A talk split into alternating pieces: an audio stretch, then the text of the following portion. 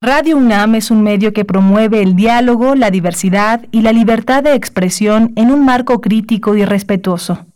Los comentarios expresados a lo largo de su programación reflejan la opinión de quien los emite, mas no de la radiodifusora.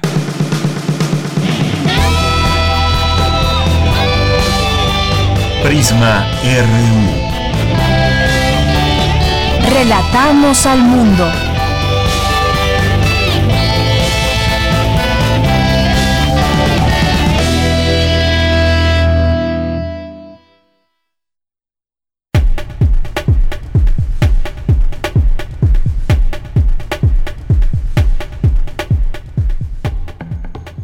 ¿Qué tal? Muy buenas tardes. Muchas gracias por acompañarnos aquí en Prisma RU en este día miércoles 20 de enero del año 2021. Gracias por esa sintonía, por esa escucha y por esa comunicación con nosotros a través de nuestras redes sociales que hemos dispuesto para ustedes y que sea la manera de comunicarnos a través de este programa y con todos ustedes que nos escuchan diariamente en estas frecuencias.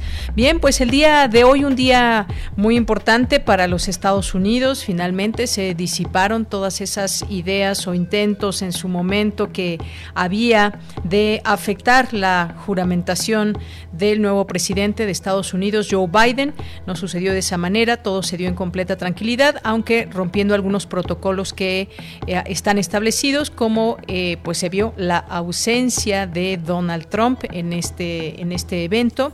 Y bueno, le tendremos todos los detalles. Vamos a platicar sobre este tema, vamos a tener algunas de las palabras, qué fue lo que dijo en su discurso, qué podemos destacar del nuevo presidente de los Estados Unidos que hoy tomó protesta. Vamos a platicar de este tema nuestra primera hora vamos a platicarlo con la doctora Magali Muria, que es internacionalista del Colegio de México y doctora en filosofía por la Universidad de California, que asombra con su llegada al poder en Estados Unidos y pues cómo vendrán esas políticas, esa, ese cambio, ese viraje que dará dentro de las políticas que había instaurado los últimos cuatro años Donald Trump. Hablaremos de ese tema, hablaremos también, teníamos pendiente hablar o seguir hablando más bien del tema de eh, Salvador Cienfuegos. Hoy lo haremos con Juan Alberto Cedillo, que es periodista y escritor, corresponsal de la revista Proceso en el noreste de México. Este caso del general Cienfuegos, las claves de la inesperada exoneración del exsecretario de la Defensa Nacional, el desistimiento en el caso por parte de Estados Unidos, una negociación México-Estados Unidos. ¿Qué está en la mesa? Me parece que hay muchas preguntas que iremos poco a poco resolviendo aquí con eh, a través del análisis.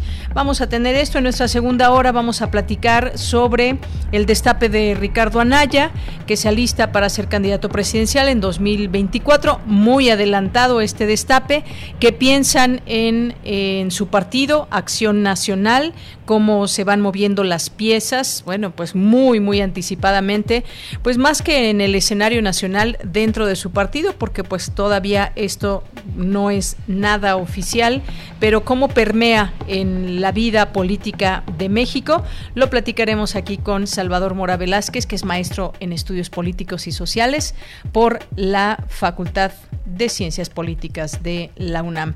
Vamos a tener hoy las secciones Dulce Conciencia, eh, Sustenta, vamos a tener también este serial sobre el duelo, que hoy continuamos con él. Vamos a tener la información eh, internacional con Ruth Salazar, la información de cultura con Tamara Quiroz. Quédese con nosotros, nuestras redes sociales son arroba PrismaRU en Twitter, PrismaRU en Facebook. Les saludamos con mucho gusto allá en cabina, mis compañeros eh, Rodrigo Aguilar en la producción, Denis Licea en la asistencia, en los controles técnicos Socorro Montes, aquí en el micrófono le saluda con muchísimo gusto Deyanira Morán. Pues vamos a iniciar, gracias por estar aquí con nosotros y desde aquí relatamos al mundo. Relatamos al mundo. Relatamos al mundo.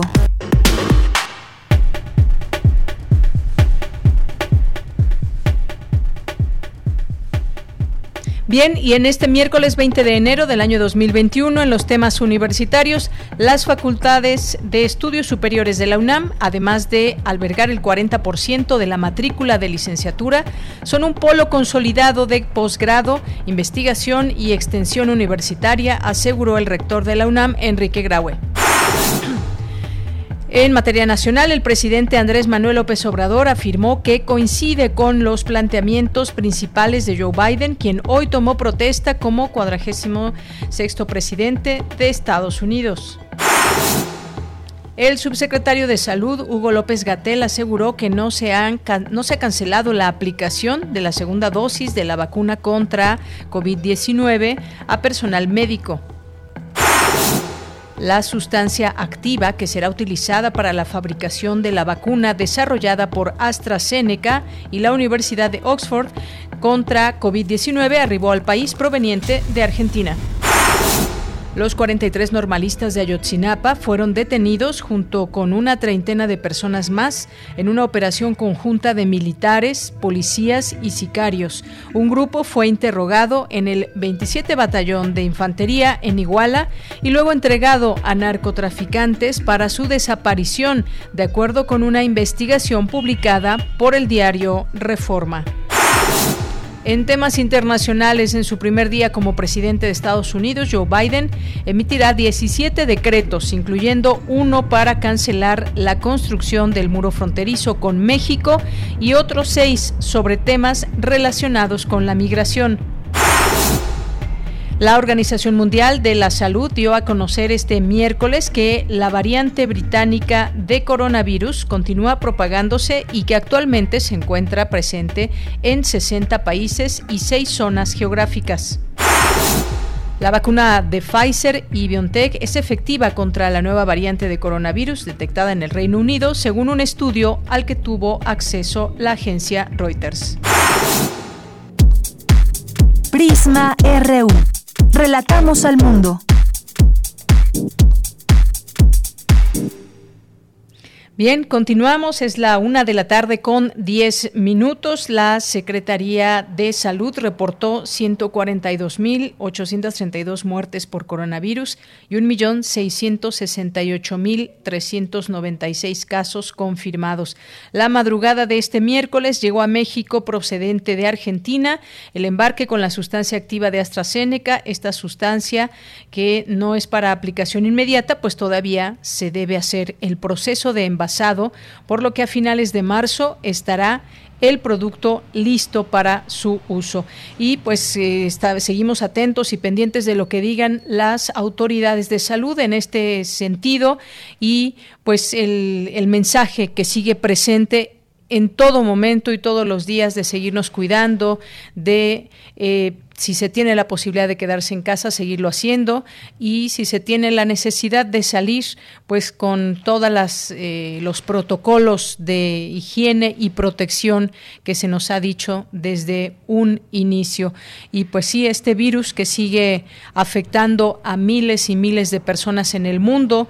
En el caso de México, pues seguimos en un semáforo em, diferente para distintos estados de la República. Solamente dos se encuentran en semáforo verde, los demás se dividen, se dividen entre amarillo, naranja y rojo, como es el caso de la Ciudad de México. Bueno, pues es un tema del que seguiremos pendientes durante mucho, mucho tiempo, seguiremos con estas advertencias, pero sobre todo también analizando y conociendo más del comportamiento de este virus y la forma en cómo atacar esa letalidad que hasta el momento pues la esperanza siguen siendo las vacunas que se están aplicando en muchas partes del mundo. Continuamos.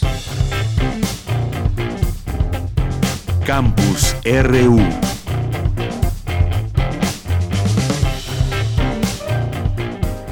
Y entramos a nuestro campus universitario de este día y ya está en la línea telefónica mi compañera Virginia Sánchez. Asegura el rector de la UNAM, Enrique Graue, que las facultades de estudios superiores son grandes fortalezas de la UNAM. Te saludo con mucho gusto, Vicky. Muy buenas tardes. Hola, ¿qué tal, Leia? Muy buenas tardes a ti y el auditorio de Prisma RU. Las cinco facultades de estudios superiores atienden de manera exitosa el 40% de la matrícula de licenciatura impartiendo carreras como las ciencias físico-matemáticas, las ingenierías, las ciencias sociales y las humanidades, las cuales representan algunas de las grandes fortalezas de la universidad. Así lo señaló el rector de la UNAM, Enrique Graue, durante la ceremonia virtual con la que la Facultad de Estudios Superiores Aragón celebra sus, celebró sus 45 años de existencia. Asimismo, el rector señaló la importancia de estas facultades para la descentralización de la UNAM. Escuchémoslo. La desconcentración de la UNAM en la zona metropolitana fue un proyecto de gran visión y una muestra de que con la confianza ciudadana, los recursos suficientes y la voluntad de crecer y descentralizarse, nuestra casa de estudios será capaz de cumplir más y mejor con su compromiso social. Las hoy facultades de estudios superiores cobijan el 40% de la matrícula total de estudiantes de licenciatura y son ya un polo consolidado de posgrado, investigación y extensión universitarias. El rector también reconoció la entrega y dedicación de quienes integran la gran comunidad de la FES Aragón, que celebran 45 años de logros, ilusiones y de superar dificultades con, base esfuerzo y auguró se celebran 45 años de muchos más que vendrán.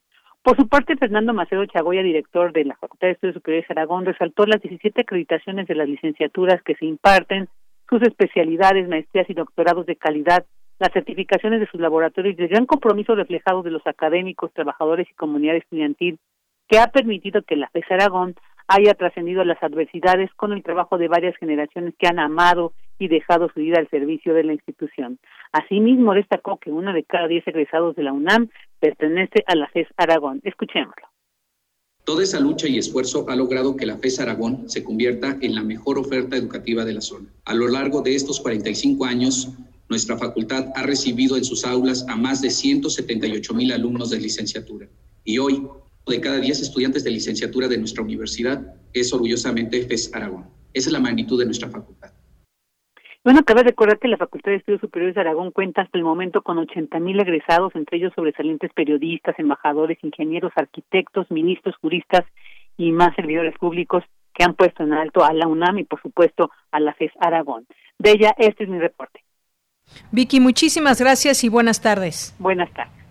Y bueno, vamos a, vamos a continuar porque a un año del primer caso de coronavirus detectado en Estados Unidos y luego de registrar los 400.000 muertos por la pandemia, Joe Biden juró como presidente de la Unión Americana, esto bajo estrictas medidas de seguridad debido a las tensiones de los últimos días en el Capitolio. En su primer mensaje a la nación, Joe Biden dijo que es el momento de fortalecer la democracia. Aseguró que es un día de historia y esperanza para Estados Unidos advirtió que la pandemia ha cobrado la vida de miles de personas y solo se podrá enfrentar con la unidad. Agradeció a quienes apoyan su campaña y pidió a los que votaron en contra escuchar y ser tolerantes. Dijo que Estados Unidos está a prueba para enfrentar los retos del mañana y rindió un homenaje a los 400.000 muertos por el coronavirus. Vamos a escuchar parte de lo que dijo en el día de hoy en esta toma de protesta. Amigos, este es un tiempo de pruebas. Enfrentamos un ataque contra la democracia y también estamos atacando las mentiras. Tenemos este virus creciente, desigualdad, racismo sistémico, una economía en crisis Estados Unidos, cada uno de estos puntos hemos podido enfrentar, pero la cuestión es que los hemos enfrentado todos y los estamos enfrentando todos a la vez, presentándonos con una de las responsabilidades más graves que tenemos. Ahora estamos en esta prueba. Vamos a pronunciarnos, vamos a ponernos de pie de manera audaz. Hay tantas cosas que hacer y esto es cierto. Les prometo Seremos juzgados, ustedes y yo, por cómo resolvamos estas crisis en cascada de nuestra era. Pues escribiremos la historia de esperanza, no de temor, de unidad, no de división, de luz, no de oscuridad. Una historia de decencia, de dignidad, de amor, de sanamiento, de sanación, dedicándonos unos a otros, al país que todos amamos con nuestro corazón. Que Dios bendiga Estados Unidos y que Dios bendiga a nuestras tropas. Gracias. Estados Unidos. Thank you. Bien, pues un mensaje desde el Capitolio y pues a diferencia de otros momentos y por el tema de la pandemia, con una presencia de poca gente, eh, pocos invitados debido a esta situación y pues con las medidas como el cubrebocas que solo se quitaron para eh, dar sus discursos, las personas que tomaron la palabra, entre ellas también estuvo Kamala Harris, que es la vicepresidenta de Estados Unidos. Y bueno, antes de dejar la Casa Blanca y partir hacia Florida, Donald Trump afirmó que volverá de alguna manera. Vamos a escucharlo. Estoy ante ustedes realmente orgulloso de lo que hemos logrado juntos. Hicimos lo que vinimos a hacer y mucho más. Esta semana estrenamos una nueva administración y esperemos que tenga éxito en mantener a Estados Unidos seguro y próspero. Les enviamos nuestros mejores deseos y también esperemos que tengan suerte, una palabra muy importante. Luché por ti, luché por tu familia, luché por nuestro país. Sobre todo luché por Estados Unidos y todo lo que representa, y eso es seguridad, fuerza, orgullo y libertad. Ahora, mientras me preparo para entregar el poder a una nueva administración, al mediodía del miércoles, quiero que sepan que el movimiento que comenzamos está apenas comenzando.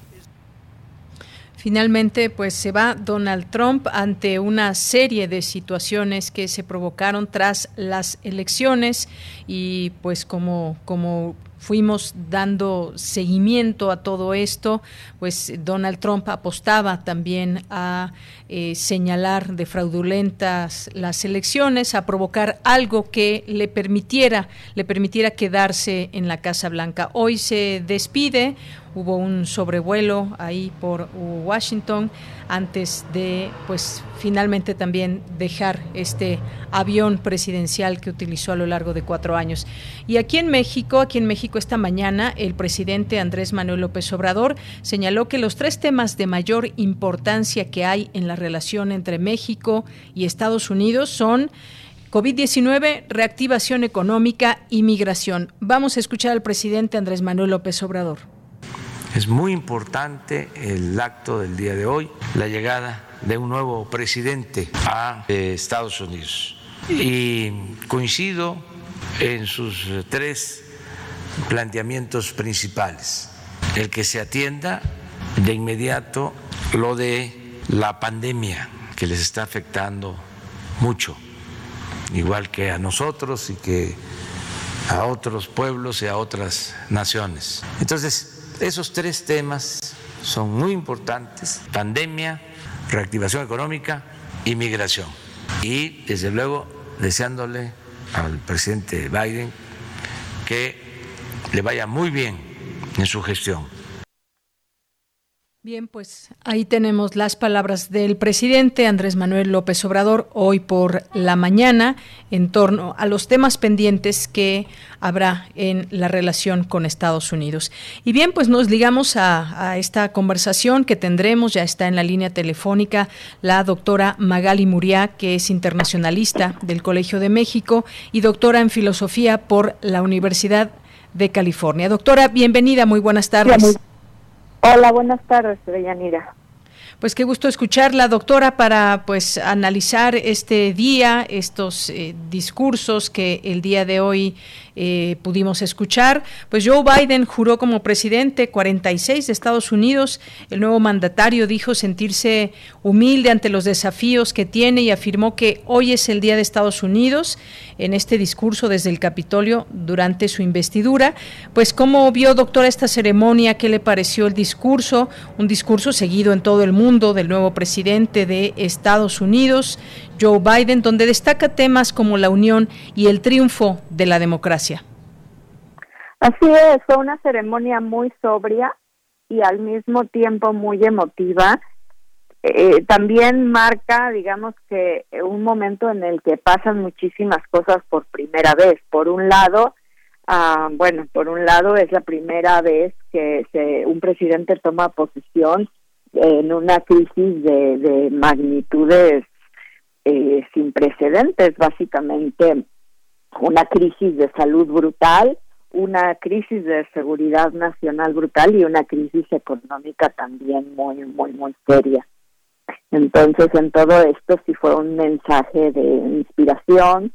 Eh, eh todo el, la ceremonia general fue una ceremonia eh, muy, muy emotiva para los norteamericanos. Así es, doctora, y que pues sí, finalmente él mismo mencionó esa palabra de que pues este es un momento histórico de crisis y desafíos también, que la unión es el camino.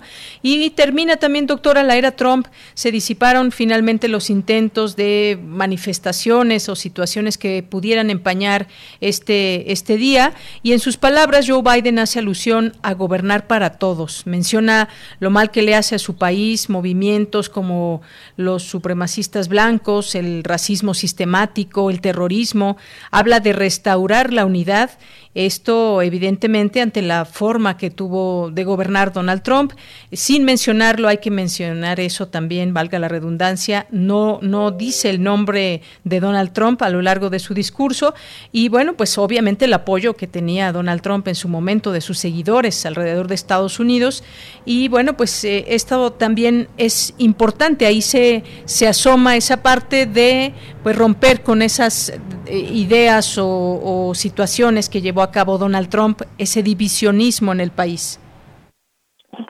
Bueno, pues sí, efectivamente, en estos momentos Donald Trump deja de ser presidente, pero sí deja una huella que va a ser muy difícil de desarticular. Lo que hizo Donald Trump fue abrir la puerta a, y dar protagonismo a grupos que están muy establecidos en la sociedad norteamericana, los Proud Boys, los Oath Keepers y los Three Percenters son solo unos, algunos de ellos. Y, y, va, y va a ser muy difícil eh, volver a, a controlarlos, volver a controlarlos. Eh, Es una situación también sin precedentes en ese sentido es un presidente que se va, pero que a diferencia de otros presidentes que inmediatamente salen de la vida política, a Donald Trump no se le ven ninguna intenciones de hacerlo. Por eso va a ser muy importante ver qué sucede con el juicio político en el Senado.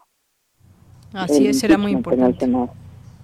Bien, y, me detengo pues justamente en este, eh, un poco para hablar de este tema de, de, Trump, porque en su despedida pues le desea gran éxito a la nueva administración, se despide con palabras que ya cambiaron ese tono eh, que, que venía eh, diciendo y estableciendo en los últimos en los últimos días dice que la administración de Biden tendrá gran éxito. Eh, pues es, fue clara su ausencia en la ceremonia que marcó además un hito de 150 años de tradición republicana pero su gobierno estuvo representado por el vicepresidente saliente Mike Pence. Pero no estuvo no estuvo rompe con esa tradición. Importante mencionarlo también doctora importantísimo mencionarlo, las palabras que dijo cuando estaba a punto de subir al avión, realmente en el contexto que va a quedar para la historia es muy poquito y muy tarde. La, la, el gran berrinche que hizo el presidente Trump es, es lo que realmente va a quedar en la memoria de la gente. ¿no? Aquí en Washington hay mucho disgusto en torno a su persona. Bueno, ya se sabe que la mayor parte de sus partidarios no vienen no no no vienen de Washington, vienen de otras partes y mucha esperanza de lo que pueda traer esta nueva administración.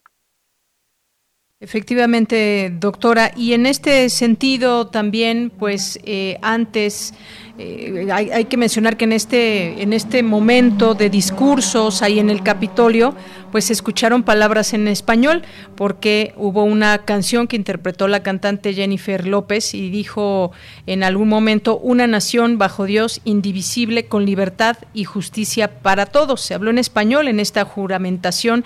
Tiene su significado, supongo. Por supuesto que tienen su significado. esas palabras eh, son las palabras del juramento a la bandera, lo que aquí en Estados Unidos se conoce como el Pledge of Allegiance. Todos los niños de las escuelas públicas recitan el Pledge of todos los días por la mañana. Entonces, eh, Jennifer López lo tradujo al español, lo cual fue realmente muy, muy bonito y un mensaje también de inclusión y de esperanza para la comunidad latina. Un poco decir, ustedes, nosotros también formamos parte de la nación americana y esto en contraste directo con las palabras de Mike Pompeo en su discurso de despedida, el Mike Pompeo, el secretario de Estado, el, el antiguo secretario de Estado, cuando dijo que en realidad Estados Unidos no es un país no es un país diverso que la diversidad no no forma parte de la esencia de Estados Unidos Así es, doctora.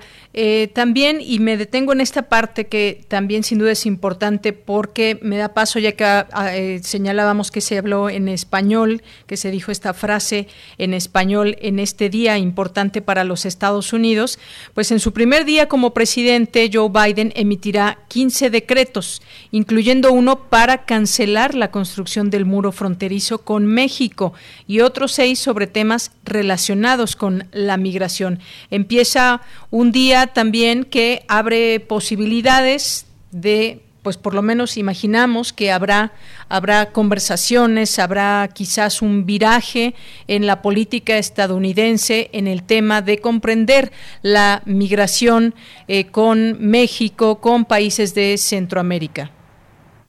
Correctamente, desde, desde siempre fue una de las prioridades en su agenda lo del muro, bueno, pues es básicamente poner punto final a una gran comedia, ¿no? Que a todos nos hizo reír para no llorar eh, eh, al respecto del muro fronterizo, ¿no? Pero al respecto ya de, algo mucho menos simbólico y más relacionado con la acción, que bueno, que son los decretos y que es también la política migratoria de Estados Unidos, pues sí se se ve que este es una, un momento muy, muy auspicioso, eh, también porque evidentemente los demócratas tienen el control en el Congreso, ¿no? Entonces este es un buen momento para pasar de una vez por todas también una reforma migratoria.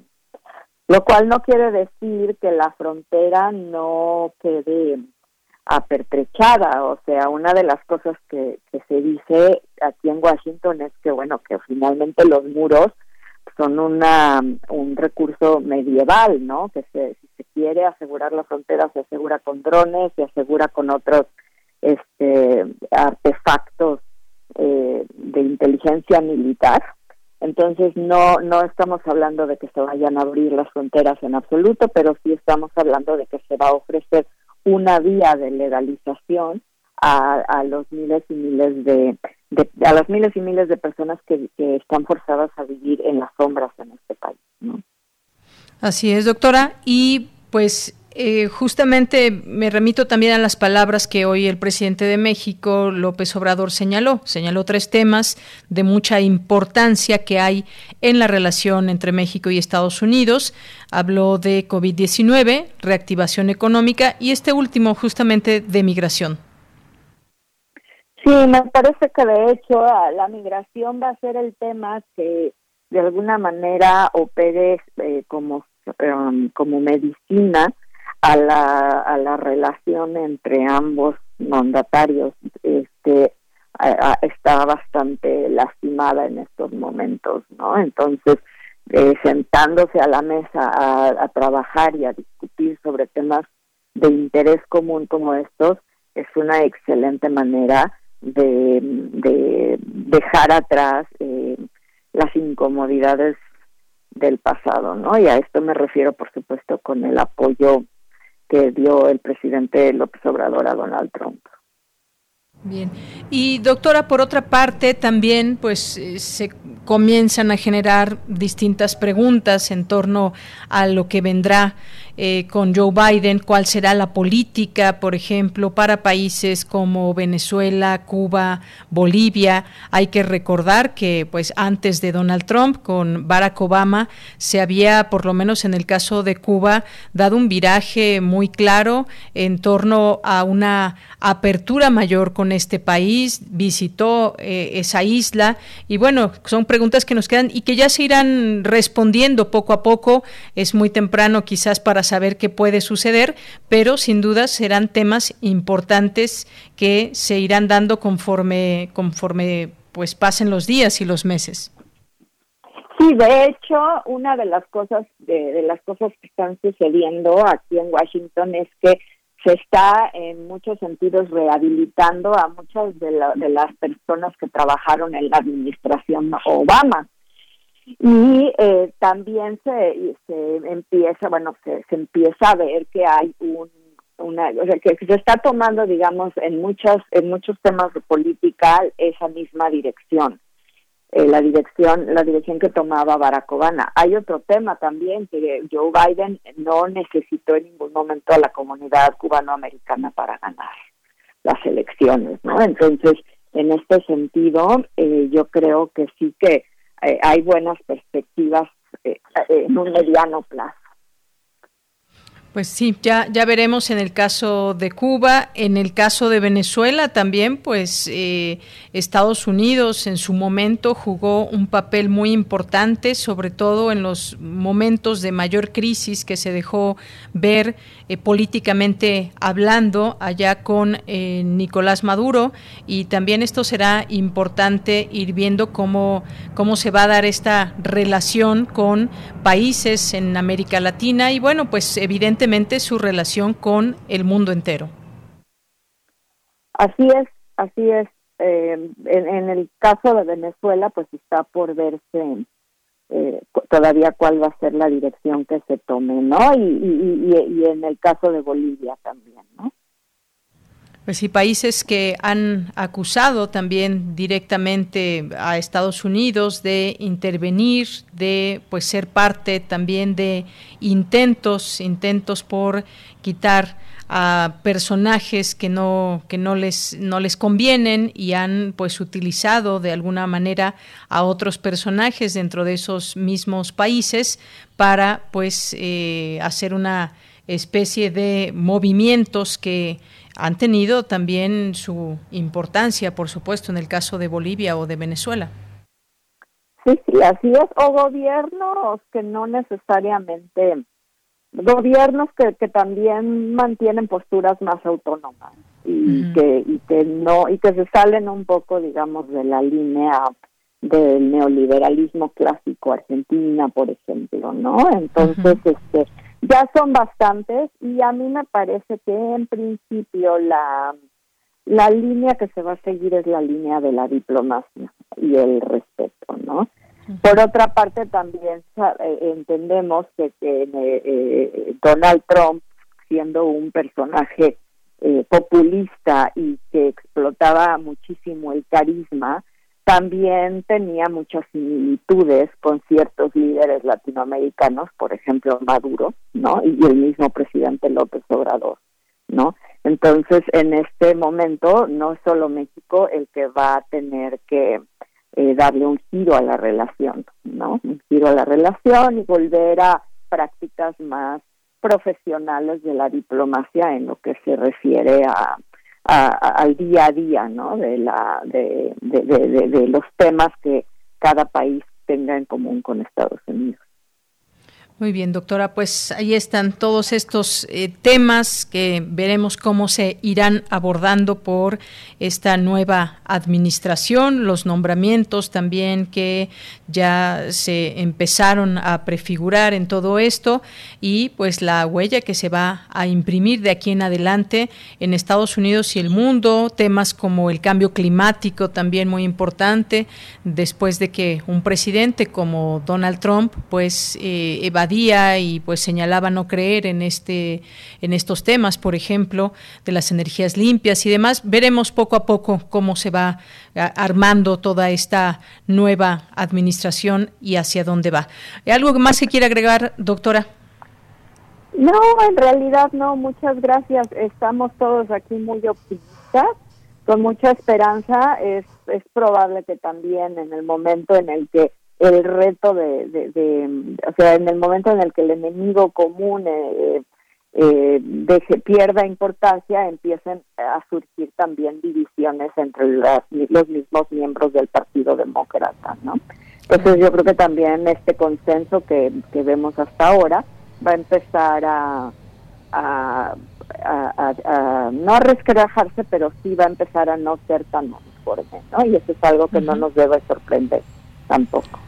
Claro, pues sí, veremos también esta parte, esta parte de los legisladores y cómo se va conformando también esas posturas al interior del mismo. Pues doctora Magali Muria, muchísimas gracias por estar en Prisma RU de Radio UNAM.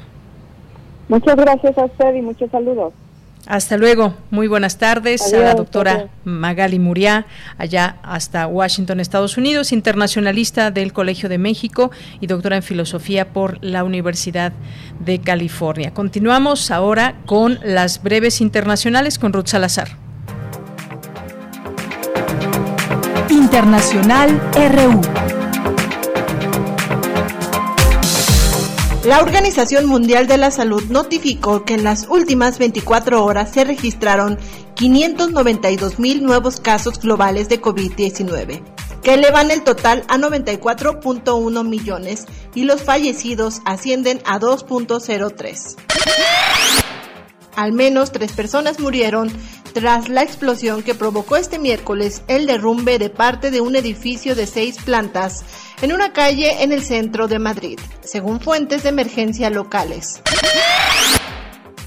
El presidente del Consejo Europeo, Charles Michel, confió en que la jornada de hoy en Estados Unidos sea una de transición pacífica y pidió al nuevo presidente de Estados Unidos, Joe Biden, construir juntos un pacto fundacional para reconstruir la relación entre ambos bloques dañada durante la era Trump.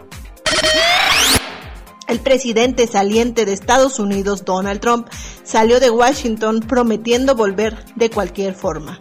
Poco antes concedió el indulto a 73 personas y conmutó las sentencias de otras 70, entre las cuales se encuentran su ex consejero Steve Bannon, el antiguo director financiero de la organización Trump, Elliot Brody, y el ex alcalde de Detroit, Kwame Wilpatrick. Estados Unidos cumplió este miércoles un año de la confirmación del primer caso en su territorio del nuevo coronavirus. Justo el día en el que el demócrata Joe Biden asumió la presidencia, suman 24.5 millones de contagios y 401 mil muertes, con datos de la Universidad Johns Hopkins. La ceremonia de investidura del demócrata Joe Biden como presidente de Estados Unidos y de Kamala Harris como vicepresidenta comenzó este miércoles en un acto frente al Capitolio de Washington, D.C. En medio de estrictas medidas de seguridad, Biden hizo un llamado a la unidad durante su primer discurso tras asumir el cargo. Esta es una gran nación. Somos buena gente. Somos gente buena y en siglos de problemas y luchas, en la paz y en la guerra hemos llegado muy lejos. Y aún nos falta mucho a dónde llegar. Adelante seguiremos con velocidad y urgencia, pues mucho es lo que tenemos que hacer en este invierno del peligro y de significados y de posibilidades significativas. Mucho que reparar, mucho que restaurar, mucho que sanar.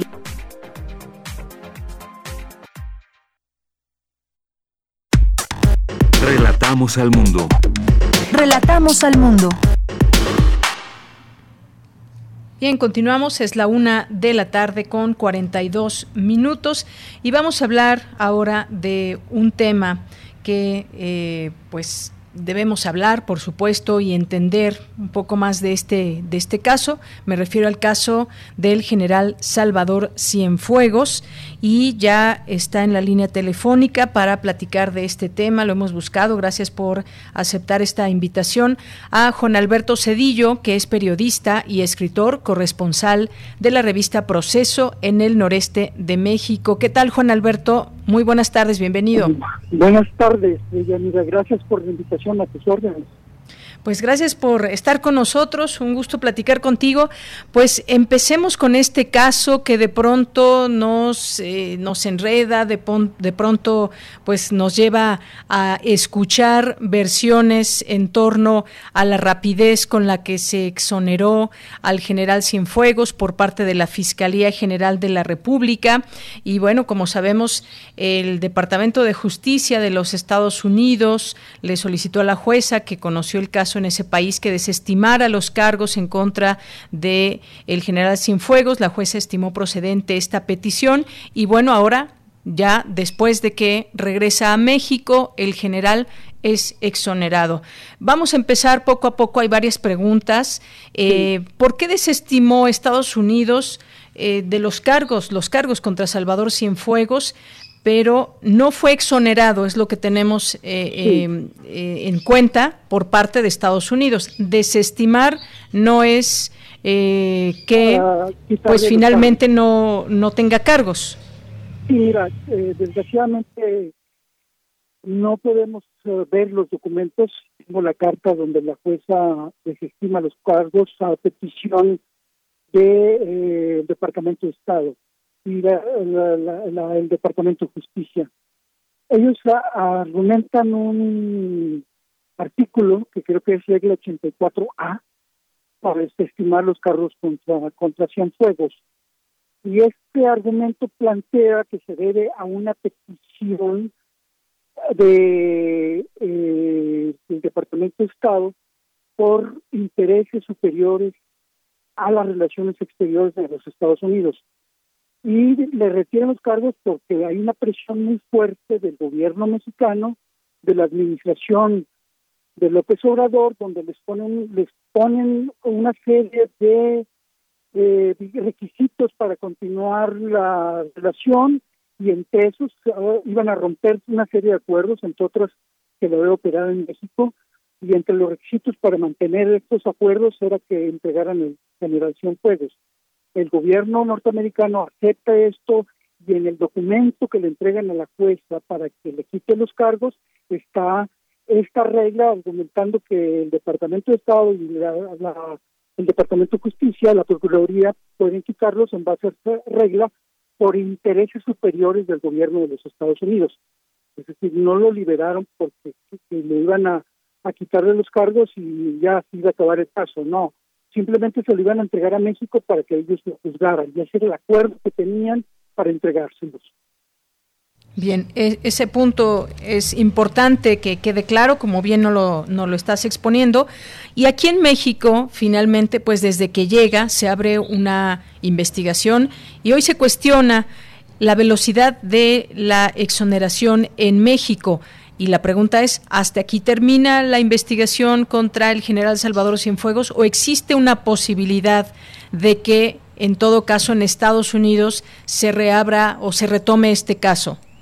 Sin duda que en Estados Unidos se va a reabrir. Por lo siguiente, mira, para entender el caso de Cienfuegos hay que retroceder a Nayarit, hablar del cártel H2, porque Cienfuegos siendo un personaje tan importante en México en esa época, que es el secretario de la Defensa Nacional, se va a relacionar con un cártel que hasta ese momento era desconocido. No era ni poderoso, ni importante, ni trascendente como el cártel de Sinaloa o el cártel de, del Golfo, que son cárteles mucho más grandes. ¿Por qué el general siempre tendría que tener una relación con un cartelito tan localizado y tan ah, desconocido en ese momento? Sí.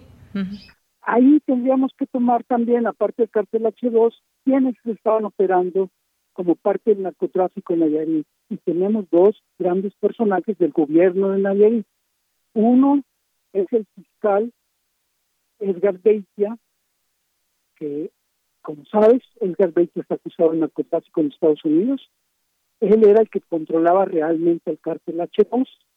Y el otro gran personaje que está involucrado con sobornos para proteger este grupo era el propio gobernador, Roberto Sandoval, acusado por el Departamento del Tesoro de lavado de dinero y de recibir eh, fondos del narcotráfico. Entonces tenemos en realidad que había tres altos funcionarios controlando, o mejor dicho, siendo los verdaderos eh, protectores del cártel H, H2, que en realidad eran el fiscal, el gobernador, y ambos funcionarios eran los que tenían la relación con Cienfuegos. Cienfuegos no se relacionaba, como se menciona en algunas de las pruebas de la DEA, con los miembros de bajo rango del cártel. Cienfuegos operaba y controlaba y le daba información privilegiada a Beite y a Sandoval. Cuando eh, el gobierno de los Estados Unidos entrega las pruebas, son pruebas circunstanciales. Normalmente los juicios en Estados Unidos, los que aportan la mayor cantidad de evidencias para que un personaje sea juzgado, las pruebas pueden ser importantes, pero para el gran jurado y para los para los que van a, declarar si es inocente o culpable, importan más los testigos, los testimonios. Y en este caso, Edgar que detenido en Estados Unidos, y había firmado un acuerdo de reducción de condena y iba a ser uno de los testigos que iban a hundir a Generación Fuegos, junto con otros miembros del H2 que ya estaban detenidos en los Estados Unidos. O sea, las pruebas aquí son menores, por eso en México incluso ni pareciese que sean importantes, pero al, al general Fuegos los capturaron no para juzgarlo en México, sino para juzgarlo en Estados Unidos. Y el hombre de testimonio que pueda hablar de primer nivel en contra de Cienfuegos es Edgar Beitia. Por eso es muy probable que reabran el caso. Bueno, esto será sin duda muy importante, la posibilidad de que se reabra este, este caso. Y nos preguntamos también sobre pues cómo fue la investigación en México, a quienes se interrogó, cómo pudo la Fiscalía llegar a esta conclusión. Se hablaba de algunos otros personajes que pudieran estar ligados, pero no hay denuncias, es lo que dice el fiscal general, que solamente pues bajo una denuncia se puede investigar eh, a otros personajes. Habrá que conocer también la ruta de los dineros y muchas otras cosas que no quedan aún claras en este sentido, Juan Alberto. Sí, sí, en efecto, todo lo que dices es totalmente correcto, en el sentido también de que esos personajes se refieren precisamente a estos dos que no se mencionan. Hay en las evidencias del gobierno de los Estados Unidos, en las capturas de pantalla que entregan de los BlackBerry, un dato que aparentemente muchos pasaron por alto que se menciona en estas pruebas la esposa de Cienfuegos y se le relaciona con una mujer de Nayarit que se llama Katy. Esta mujer de Nayarit había que investigarla porque la relación también pudo ser a través de Katy, que sabría, sabría saber quién es, con la, con la mujer de, de, de Cienfuegos.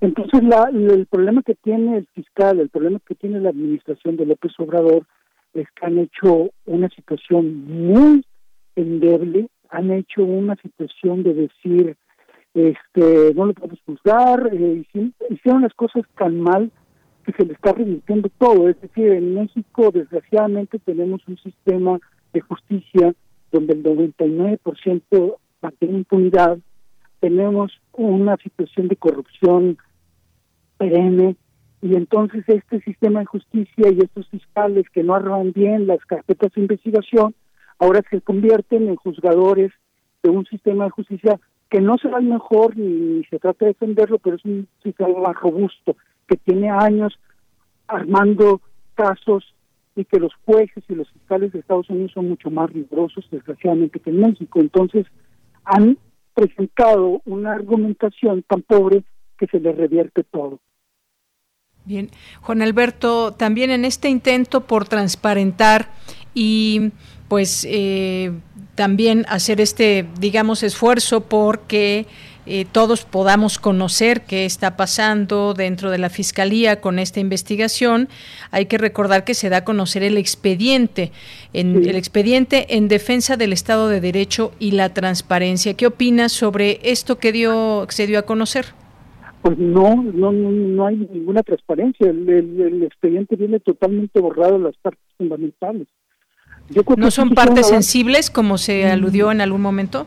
Pues es que el problema es que si vas a querer justificar una situación tendrías que presentar todas las evidencias para decir por qué es inocente esta persona, ¿no? Si lo haces a medias, ¿por qué presentas un expediente de Estados Unidos totalmente liberado y por qué un expediente mexicano lo, lo, lo tachas de tal manera que no puedes ver los datos que se supone que lo liberan? Entonces hay una contradicción ahí que desgraciadamente no les beneficia para nada, ¿no? Que les complica más las cosas de querer justificar una liberación de un personaje que, que hubiera cuestionado en México. Bien, eh, Juan Alberto, en este sentido también, pues dentro de este expediente, el completo, el que tiene muchísimas hojas, hay expresiones que se le atribuyen al general, que se habla de que no tienen mucho sentido, que no da, no se puede dar cuenta de que fue él con ese vocabulario un tanto extraño para venir de él, que si tenía o no BlackBerry, en fin, hay una serie eh, de preguntas en todo esto y eh, pues queda la pregunta, ¿entregó todo la DEA? O en su momento, ¿por qué no, informó al gobierno de México? No, porque te repito, los, las, las pruebas fundamentales para que en Estados Unidos se declare culpable una persona son los testimonios de primera mano que conocieron los actos ilegales de esa persona. Entonces, eh, los Estados Unidos nos van a entregar a Belgia, que es su principal fuente para acusar a Cienfuegos. Bien, y, hay además también pues un señalamiento que se habla, bueno, habla de que dicha información que se dio a conocer viola el Tratado de Asistencia Legal Mutua entre México y Estados Unidos. es un problema muy serio para, para, para, para, para, para México. ¿eh? El hecho que hayan abierto ese expediente que se da con, con asunto de justicia y confidencialidad genera un conflicto muy fuerte a López Obrador y a la administración que yo creo que no han valorado. Esto pone en riesgo que la relación con Biden ya no se persa, a pesar de que es un demócrata que tendría mayor relación con un personaje como López Obrador, que se sometió a Trump, que es un republicano este, notó racista, etcétera, etcétera, y se supone que la, la relación con los demócratas debería ser mucho más eh, en común, más, más tersa, etcétera, etcétera, ¿no? Y entonces resulta que esto están haciendo que el aparato justicia de los Estados Unidos, porque ahí no cambia, van a cambiar procuradores, pero las burocracias en Estados Unidos no se modifican, siempre se mantienen. Este, y eso le va a generar un problema que tiene dimensiones que ahorita no se pueden prever ni entender, pero sí van a ser un problema muy serio para futuras eh, acuerdos y relaciones y cooperación para el gobierno de López Obrador. Y eso le va a complicar las demandas que pueden empezar a crecer por las violaciones del acuerdo de libre comercio. Bien, Juan Alberto, eh, desde tu punto de vista, estamos ante una situación de creer que el general Cienfuegos es culpable y no se le investigó bien aquí en México o eh, estamos hablando de que existen pruebas contra él o que en ese camino se debería estar, porque hay cargos específicos que dice Estados Unidos, pero pues todo eso evidentemente se tiene que comprobar también por parte de las autoridades mexicanas en esta investigación. Sí, mira, el, el problema de decir si es culpable o inocente, eso yo creo que solamente en este momento, así con lo que conocemos, con lo poco que conocemos, eh, no habría quien pudiera decirlo más que Dios, por decir, o por mencionar algo, ¿no? No podemos decir que es culpable. Pero, pero, pero en el concepto de las, de las pruebas terrenales, de su actuación, de muchas circunstancias, sí hay elementos suficientes para decir que el tipo tiene eh, negocios ilegales y relaciones profundamente, eh, por decirlo de una manera sospechosa, con gente que, estaba metida en el narcotráfico. Y te repito, la relación principal de los Cienfuegos era con dos personajes que ya están involucrados con pruebas fehacientes en el asunto del narcotráfico. Entonces, sí se debería investigar más, era una prioridad, parece ser, del gobierno de López Obrador de liberarlo, porque aprovechaba una coyuntura en los Estados Unidos, que era que no subía un Biden y que Trump estaba por salir y metido más bien en el asunto de su juicio político. Por eso ellos hacen en este momento ese liberación de cargos contra Cienfuegos, pero Cienfuegos sin duda que tiene elementos para sospechar de que no es un hombre honesto y un militar que se puede decir que no tuvo relaciones sospechosas con miembros del crimen organizado. Eh, o dicho de otra manera, ¿hay pruebas válidas y consistentes en este momento contra Cienfuegos? Claro, claro, sí, sin duda que sí. ¿Qué son las que aportó Estados Unidos? Más que las que se dieron de haber investigado. Bien, y sí, desde tu punto de vista también se va a reabrir, se podría reabrir este caso en Estados Unidos. Sí, sin duda que se va a reabrir. Bien, también hoy el presidente eh, en su momento dijo ayer en una entrevista el fiscal que pues lo, lo podría escalar hasta eh, tribunales internacionales, que él no tiene nada que temer, nada que esconder, pero también el presidente pues le pide que no vaya a los tribunales internacionales. ¿Cómo ves esto? No, eso es, un, eso es un dicho político. No hay tribunales internacionales donde puedas tú decir que el gobierno mexicano acusa al gobierno de los Estados Unidos por una situación de un caso que le fabricaron pruebas. Eso no existe en la justicia internacional. Existe el Tribunal Penal Internacional, que sería para juzgar eh, crímenes de lesa humanidad. Existen otras cosas como la Haya, pero no hay un tribunal que, que, que medie, eh, como lo dice eh, Manero. Eso es más bien un manejo político de justificar una situación. Pero no existe en la justicia internacional un caso donde diga el gobierno mexicano lleva ante la ONU, por decir algo, este, a Estados Unidos para que lo, le juzguen porque nos quisieron involucrar a un general como, como delincuente. Y por último, con eso terminaría Juan Alberto, pues a, su favor lo que dice el fiscal, dice qué lógica puede tener que un día para otro, de un día para otro, eh, reportan que acusadores dicen que no hay nada en contra de él, cómo la FGR va a hacer un proceso acusatorio si los acusadores ya retiraron los cargos. Pues, pues es que no lo retiraron. Ese es el punto. El gobierno mexicano presionó para que les entregaran y para poderles entregar, el gobierno de los Estados Unidos solicitó a la jueza que se quiera de juzgarlo de acuerdo a una ley superior, que creo que es la regla 84A de la justicia norteamericana, donde desechen los cargos por un interés superior de mantener buenas relaciones con México. Y esas buenas relaciones con México estaban en, en, riesgo porque el gobierno mexicano utilizó toda una serie de presiones para pedir que les entregaran los Cienfuegos. O sea, no hubo un asunto de que la justicia norteamericana se existiera porque dijo, pues no hay pruebas contra ella. No, como, como la información como la maneja Gerson Manero es totalmente incorrecta no se existieron, no dijeron estas pruebas no son válidas, los, los, los testigos ahí siguen, por eso es muy probable que lo reablan, reabran el caso. Bien, pues seguiremos también eh, conociendo más sobre este caso. Juan Alberto Cedillo, muchas gracias por estar con nosotros aquí en Prisma RU de Radio UNAM. Al contrario, gracias por la invitación, un abrazo al auditorio y que todo el mundo nos cuidemos. Claro que sí, Juan Alberto. Un abrazo, hasta luego. Muy buenas tardes, Juan Alberto Cedillo, periodista y escritor, corresponsal de la revista Proceso en el noreste de México. Ya son las dos de la tarde, nos vamos al corte, regresamos a la segunda hora de Prisma RU. Relatamos al mundo. Relatamos al mundo. Ahorita lo hago. Ahorita me ocupo. Ahora voy al módulo del INE. No dejes al último lo que puedes hacer ahora. Para votar en las elecciones más grandes de la historia, tienes que tener tu INE actualizada. Tramítala o actualízala. El último día es el 10 de febrero de 2021. Haz tu cita en INE.mx o en INETEL 804-33-2000. Te vamos a cuidar. En 2021, el voto sale y vale. Contamos todas, contamos todos. INE.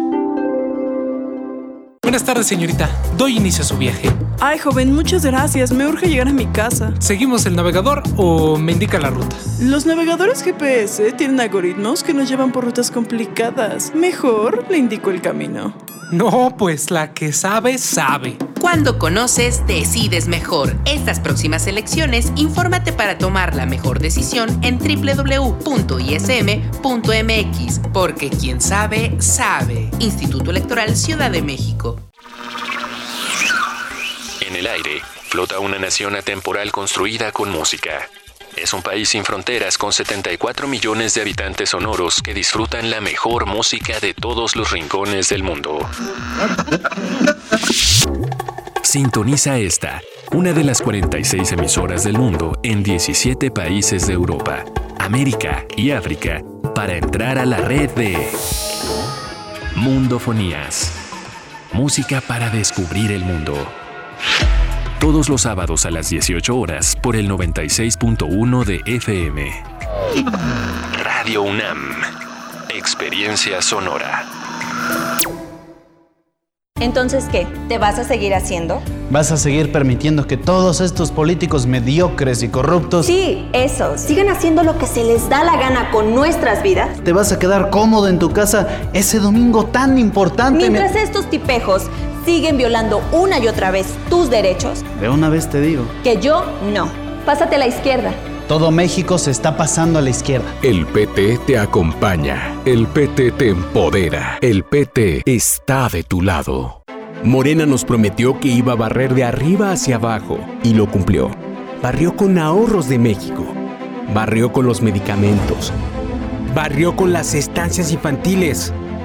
Barrió con los apoyos para el campo barrió con el empleo, barrió con los programas de apoyo a las mujeres, barrió con todo. Morena es una desgracia para México. PRI, el Partido de México. Calme Cali, Mimagoshko, Makta Shuduk, FM, Radio NAM. Calme Cali, quinta temporada todos los jueves a las 10 horas por el 96.1 de FM. Retransmisión, domingos 15.30 horas. Radio UNAM, Experiencia Sonora. Porque tu opinión es importante, síguenos en nuestras redes sociales, en Facebook como Prisma RU y en Twitter como arroba PrismaRU. Bien, pues ya estamos de regreso, son las 2 de la tarde con 4 minutos. Muchas gracias por continuar aquí en Prisma RU, en el 96.1 de FM, en 860 de AM y a través de nuestra página de internet www.radio.unam.mx. Soy de Yanira Morán y a nombre de todos mis compañeros, pues le damos las gracias por quedarse con nosotros en esta, en esta sintonía de lunes a viernes, de 1 a 3 de la tarde en Prisma RU. Y bueno, pues vamos a mandar saludos a todos ustedes que están aquí atentos, pendientes, como todos los días que nos hacen llegar algún, algún mensaje, alguna pregunta, foto, video. Javier García Jiménez, muchas gracias, muchos saludos. También Armando Aguirre nos dice buen miércoles y saludos a todo el equipo.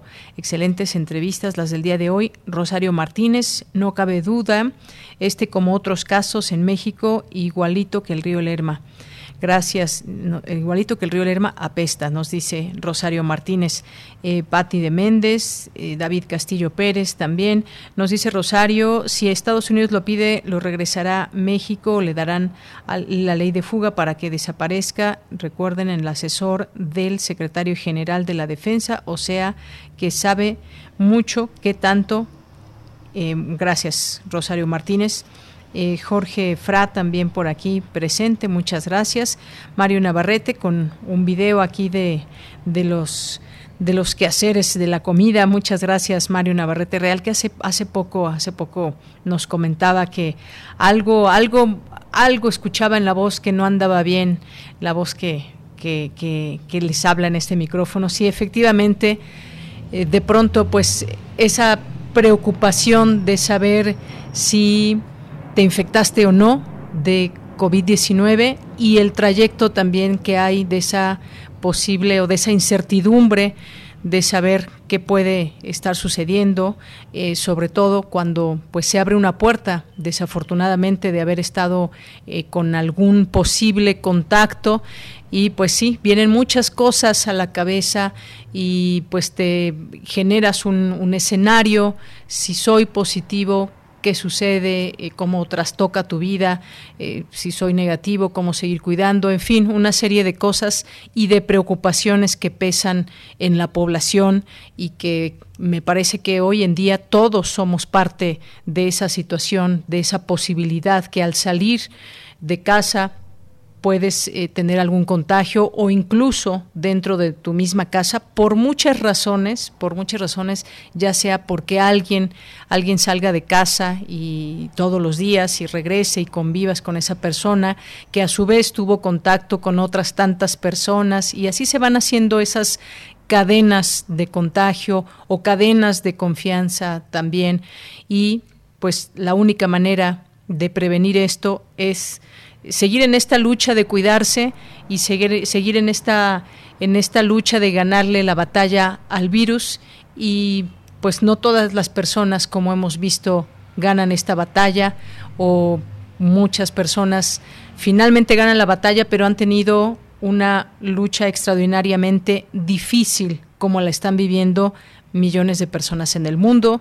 Eh, México no es la excepción, pero sí, cuando te dan finalmente una noticia que esperabas y que es positiva, pues quizás hasta la voz nos cambia, Mario. Muchas gracias por el, comentario. Em, Red de Ecotecnología de México, muchos saludos también, que en un momento tendremos ya aquí sustenta.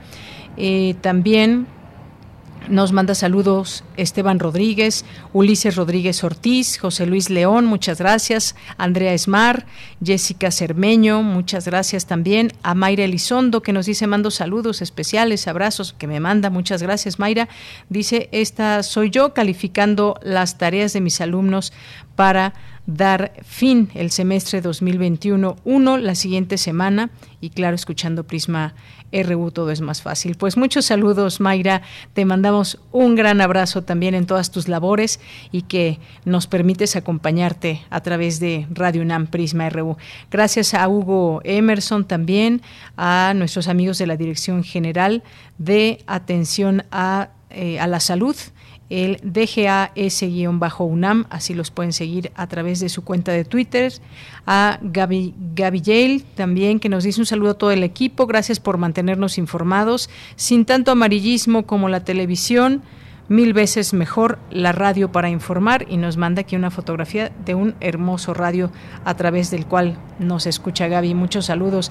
Edward Mesa, Felipe, Henry Paredes, que nos manda también muchos saludos.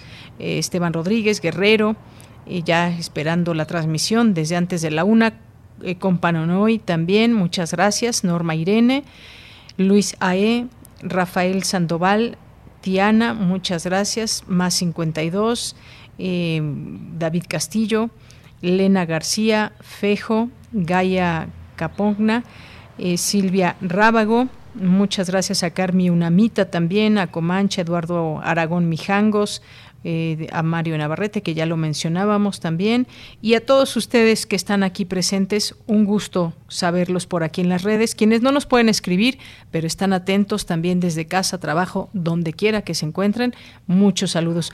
Mauricio Flores también nos manda muchos saludos por aquí.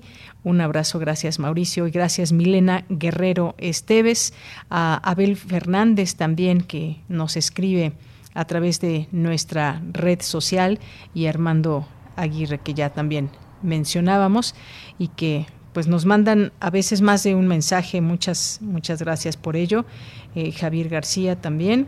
Y pues nos vamos a la información porque vamos a continuar con este, esta segunda parte del serial sobre el duelo el duelo y en esta ocasión Cindy Pérez Ramírez nos trae el desasosiego colectivo, el duelo y la pandemia.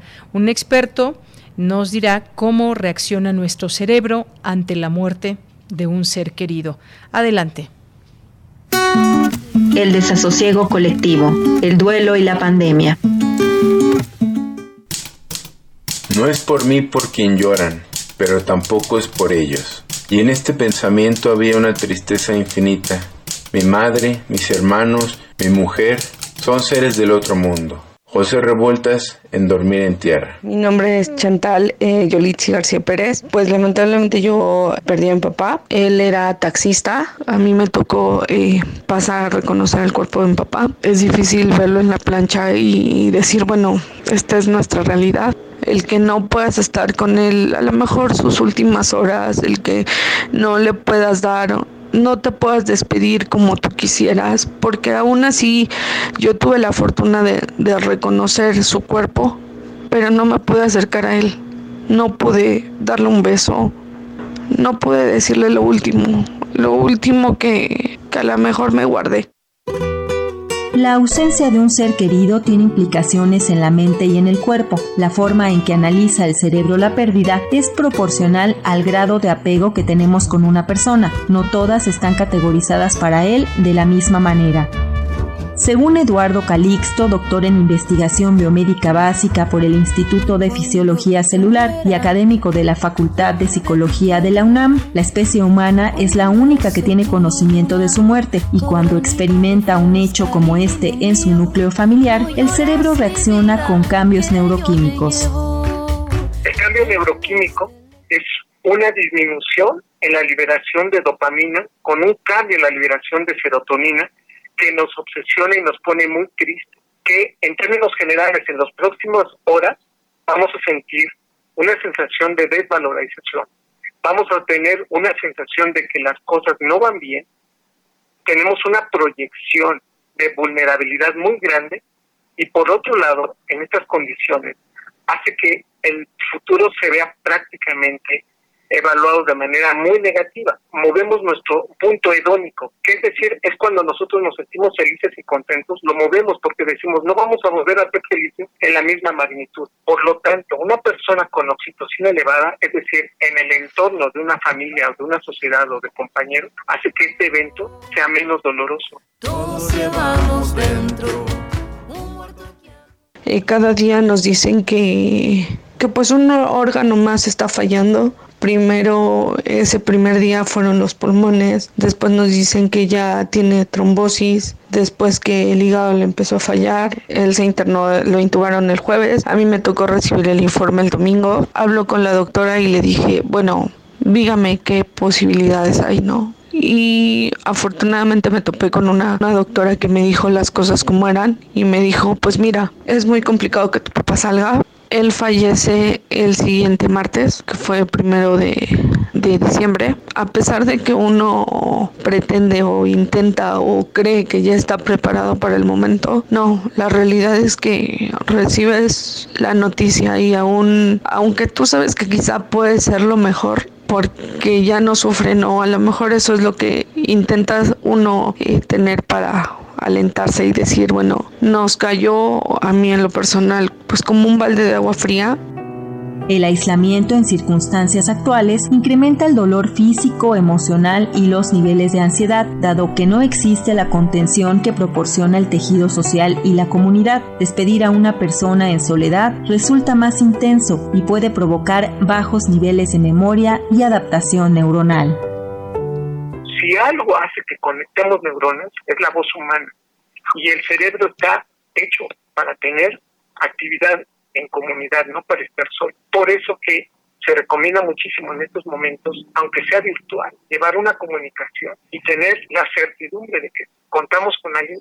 La comunicación es fundamental para que el cerebro entienda que la pérdida es irreversible. Entre más digamos, lo siento, estoy contigo, genera esta liberación de oxitocina que hace que el dolor moral se cambie. Pero reitero, la soledad hace que una estructura del cerebro que se llama giro del símbolo incremente esta percepción de dolor. Tenemos que reorganizar y aprender nuevamente que podemos y que hay vida. ¿Cómo debemos hacerlo? Primero, organizar adecuadamente la importancia de esa persona. Esa persona murió, esa persona ya se separó de nosotros si tratamos de, de ningunear este dolor por otro lado, incluso cambiamos la activación de nuestro sistema inmunológico y nos predisponemos incluso a enfermedades. Es difícil, nadie lo niega, pero a nivel cerebral el cerebro puede aprender. Es la magia de nuestra plasticidad neuronal. Las personas podemos adaptarnos. En la mitología griega, los dioses utilizaban el nepente, una pócima mágica para suprimir la tristeza y el dolor. Con ella se mitigaba el alma del cólera y las heridas. Nuestros medios no nos permiten olvidar para siempre. Sin embargo, podemos sanar la herida. Para Radio UNAM, Cindy Pérez Ramírez. Dos de la tarde con 17 minutos y ahí este tema sobre el día de hoy, el desasosiego colectivo, el duelo y la pandemia. No se pierdan este serial que terminará este próximo viernes. Nos vamos ahora a la sección de sustenta de Daniel Olivares. La unidad de ecotecnología de la UNAM realizará concurso de proyectos de innovación en pro del medio ambiente. Adelante.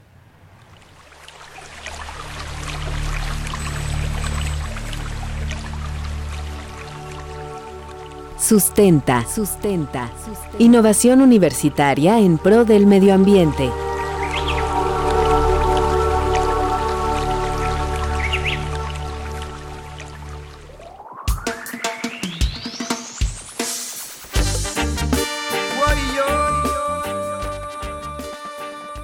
Hola, ¿qué tal amable auditorio de Prisma RU?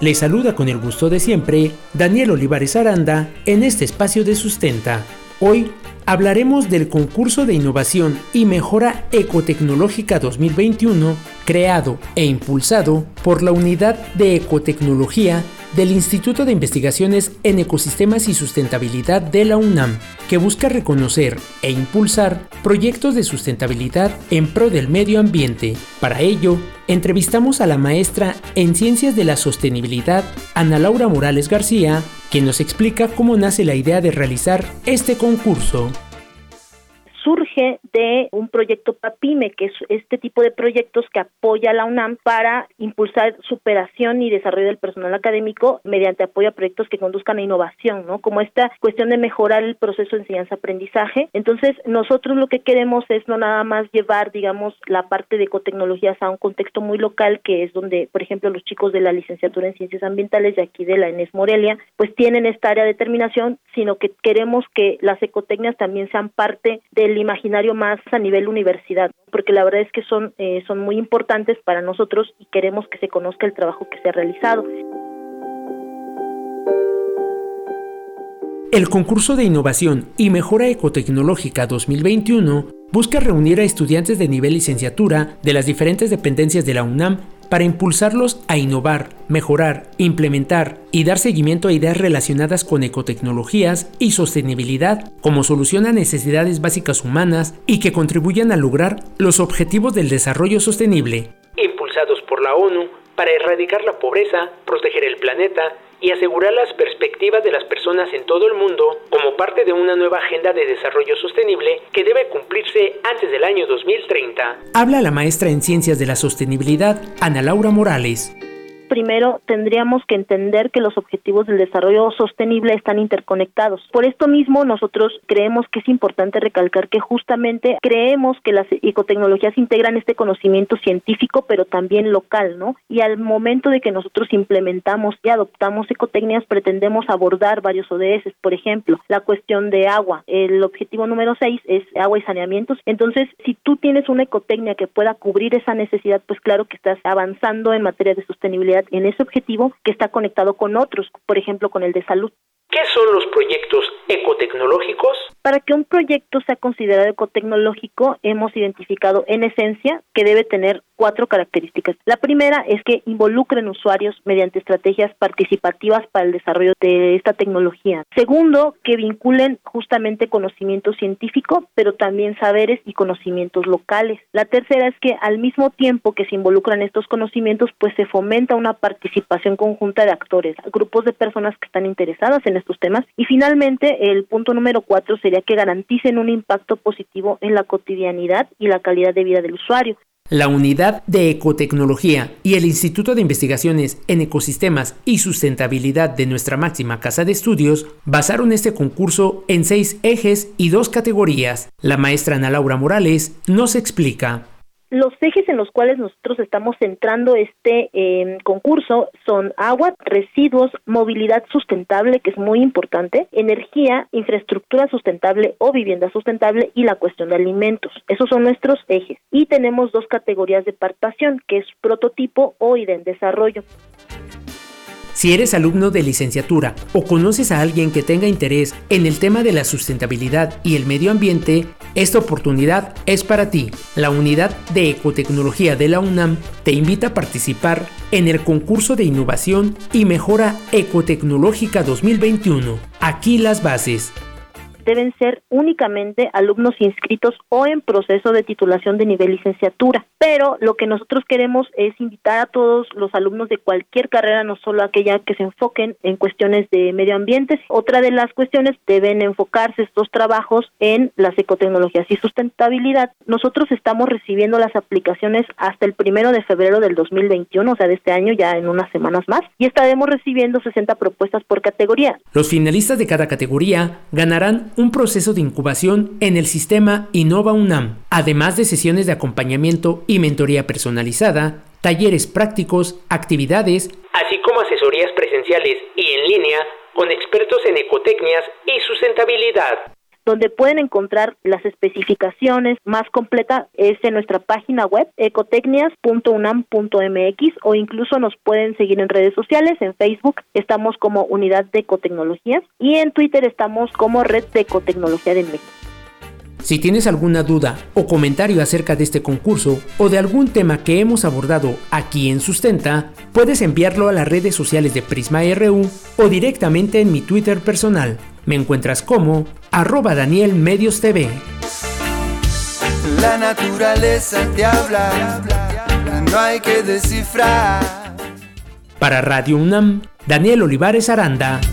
Su mensaje es amplio, cubre de paz, comprende todo. Porque tu opinión es importante, síguenos en nuestras redes sociales, en Facebook como Prisma RU y en Twitter como arroba PrismaRU. Dos de la tarde con 24 minutos. Bueno, pues vamos a hablar de otro tema también eh, coyuntural que hace unos días se dio a conocer por parte del político Ricardo Anaya se alista para ser candidato presidencial en 2024. Eso dice él hasta el momento, luego de que perdiera las pasadas elecciones eh, en una alianza con el con el PRD y su partido, que es el Partido Acción Nacional.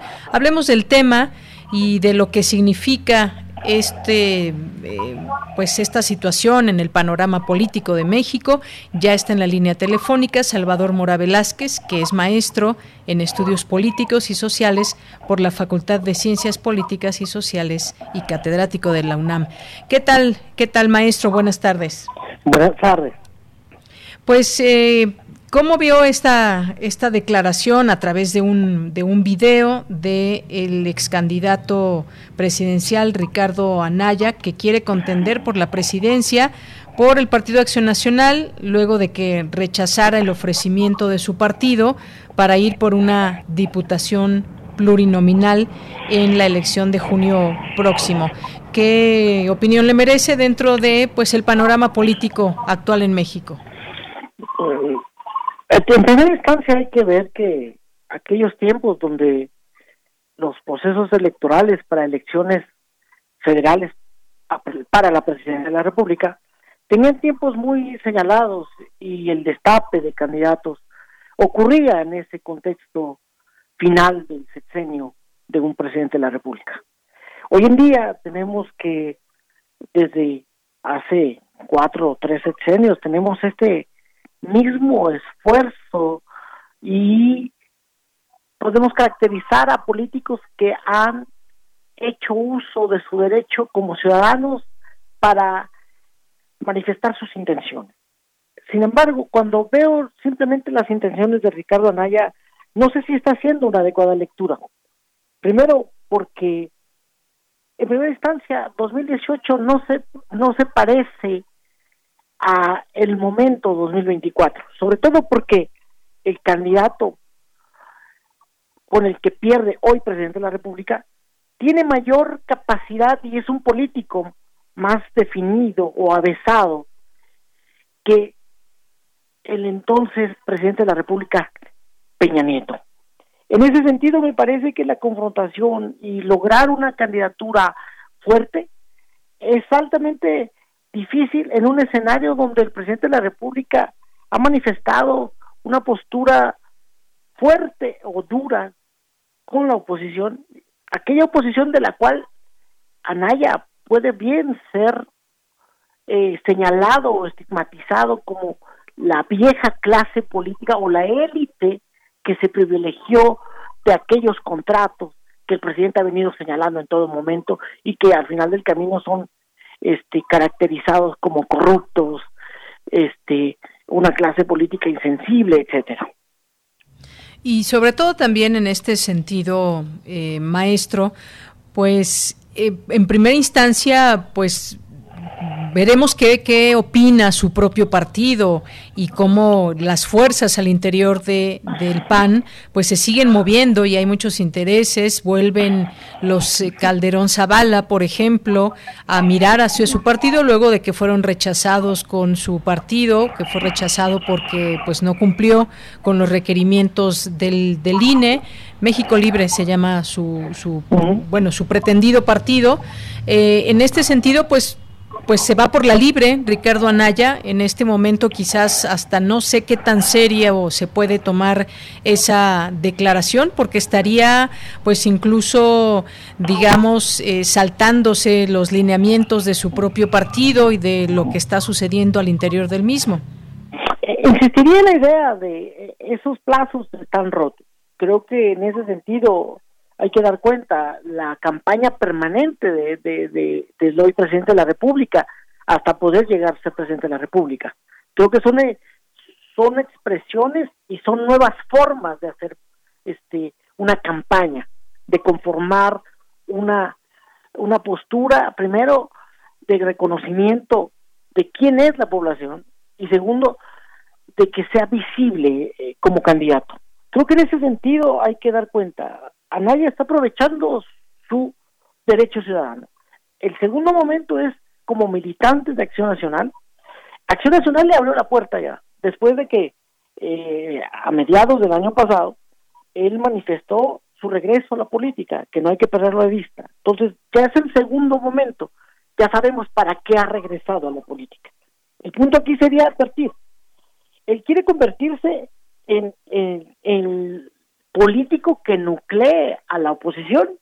Si es así, habría que dar cuenta que no es una oposición que esté que sea un sólido o que sea una sola oposición. Hay múltiples voces aquí en esta oposición de la cual me parece que Anaya tiene varias debilidades. Una de ellas no es carismático, ni asumo que sea popular para que él se convierta en el actor dominante del escenario y sea eh, digamos, el vocero o la contraparte que confronta el discurso populista del presidente de la República, y por la otra, este, tiene en Andrés Manuel López Obrador y la base electoral y sobre todo militante de Andrés Manuel, un gran opositor en el cual la narrativa de cohesión y apoyo que tiene la 4T, eh, evidentemente yo no veo cómo Ricardo Anaya conforme un grupo que evidentemente ofrezca una, una propuesta fresca, una propuesta que se convierta en, la, en las respuestas negadas que hemos visto para servidores públicos a los cuales se les han afectado sus salarios, para personas beneficiadas de algún programa social y que hoy está ya eh, eh, reducido, disminuido o desaparecido el programa, son, son cuestiones que al final del camino eh, habría que ver en este sentido. Creo que la próxima elección es más una campaña de un proyecto más que de persona. Bien, maestro. Y en este sentido también, pues digo, evidentemente eh, faltan todavía varios años para que se dé el proceso electoral para elegir al siguiente presidente. En su momento, pues fue acompañado por un partido que fue el PRD, también que mucho se movió al interior de este partido y que hoy se encuentra en una situación muy difícil. Ha perdido muchos correligionarios, ha perdido mucho este, este partido. No sabemos si el llamado vaya a ser también ahora de nueva cuenta con este partido o con, o con algún otro, pero pues sí es aún, digamos, temprano hablar, eh, hablar de eso ante pues el tiempo que todavía falta. Otro elemento que, señaló en este video Ricardo Anaya fue que recorrerá eh, en principio mil municipios, porque resaltó que está convencido de que su papel debe ser otro para ayudar eh, que las cosas mejoren. insistió en que esta vez no, no contribuirá desde la tribuna o desde una oficina, sino en la calle, en la comunidad, con la gente. Eh, hay una nota de hace un par de días del Universal decía que Anaya seguiría los pasos de, de Andrés Manuel López Obrador. ¿Cómo ve esto, maestro?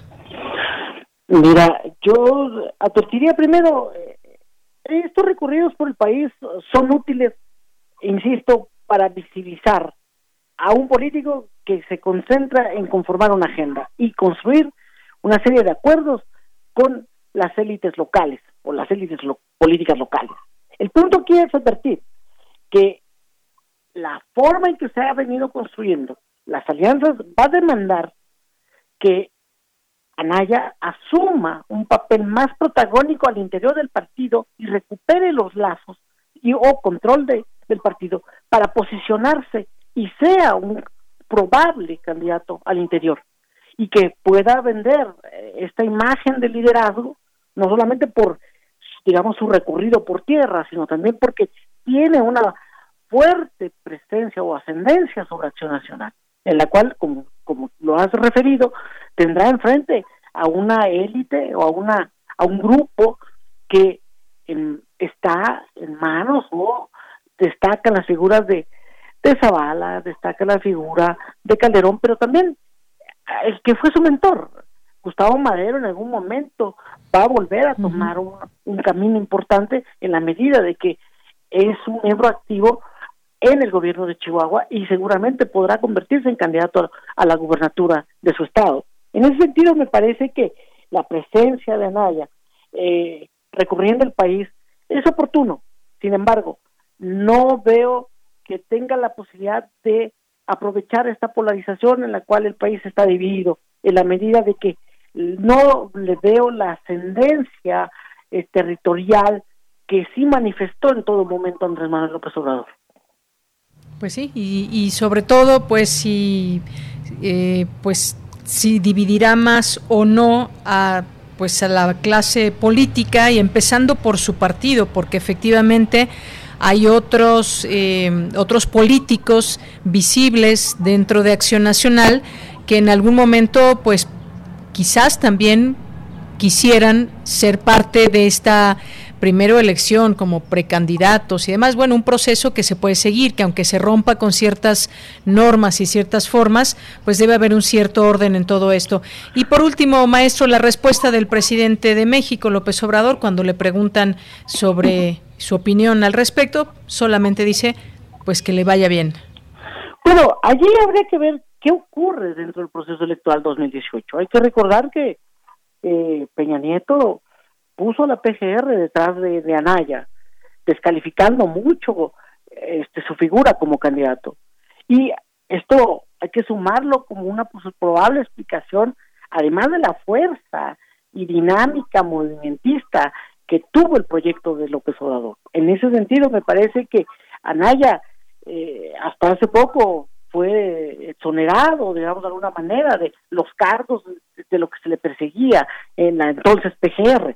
Creo que en ese sentido demos cuenta que se dé una bienvenida a una posible candidatura, perfecto. El punto es, el presidente de la República eh, tiene un escenario pasado en el cual él solamente será un observador más del proceso en la medida de lo que ha señalado el INE, pero al mismo tiempo es un es un contendiente Anaya que no podemos desechar del todo por su expectativa que tiene. Sin embargo, hay que cuidar que conformar una candidatura exitosa requiere que haya una cuestión de una oposición que eh, al momento está muy fragmentada.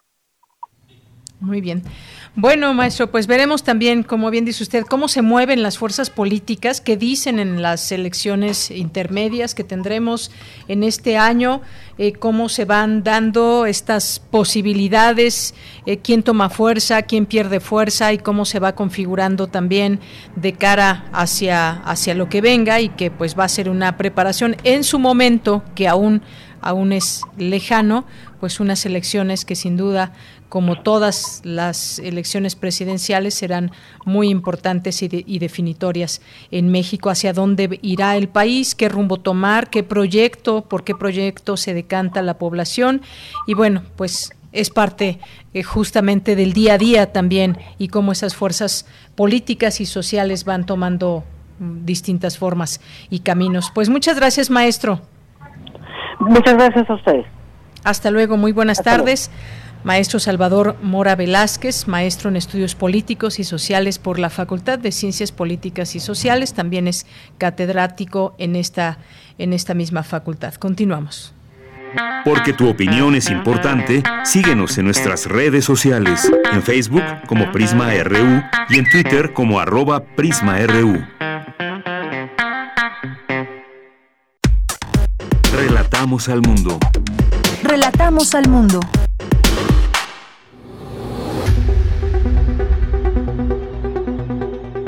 Dulce Conciencia. Ciencia. En Prisma. Bien, y ya entramos a la sección de ciencia con Dulce García, que ya nos acompaña vía telefónica. ¿Cómo estás? ¿Cómo estás, Dulce? Buenas tardes. Así es, Deyanira. Muy bien, muy buenas tardes. Muchas gracias a ti y al auditorio. Deyanira, hoy vamos a platicar un poquito sobre cómo es que se han dado los aumentos en los contagios de, de COVID-19 aquí en México, aprovechando la plataforma que tiene la universidad sobre información geográfica de COVID-19, donde puede uno investigar esto incluso por municipio, por entidad. Muy bien, pues será un tema muy interesante y te escuchamos con atención. Gracias. Antes de pasar a la, a la entrevista, los invito a escuchar un poquito de información.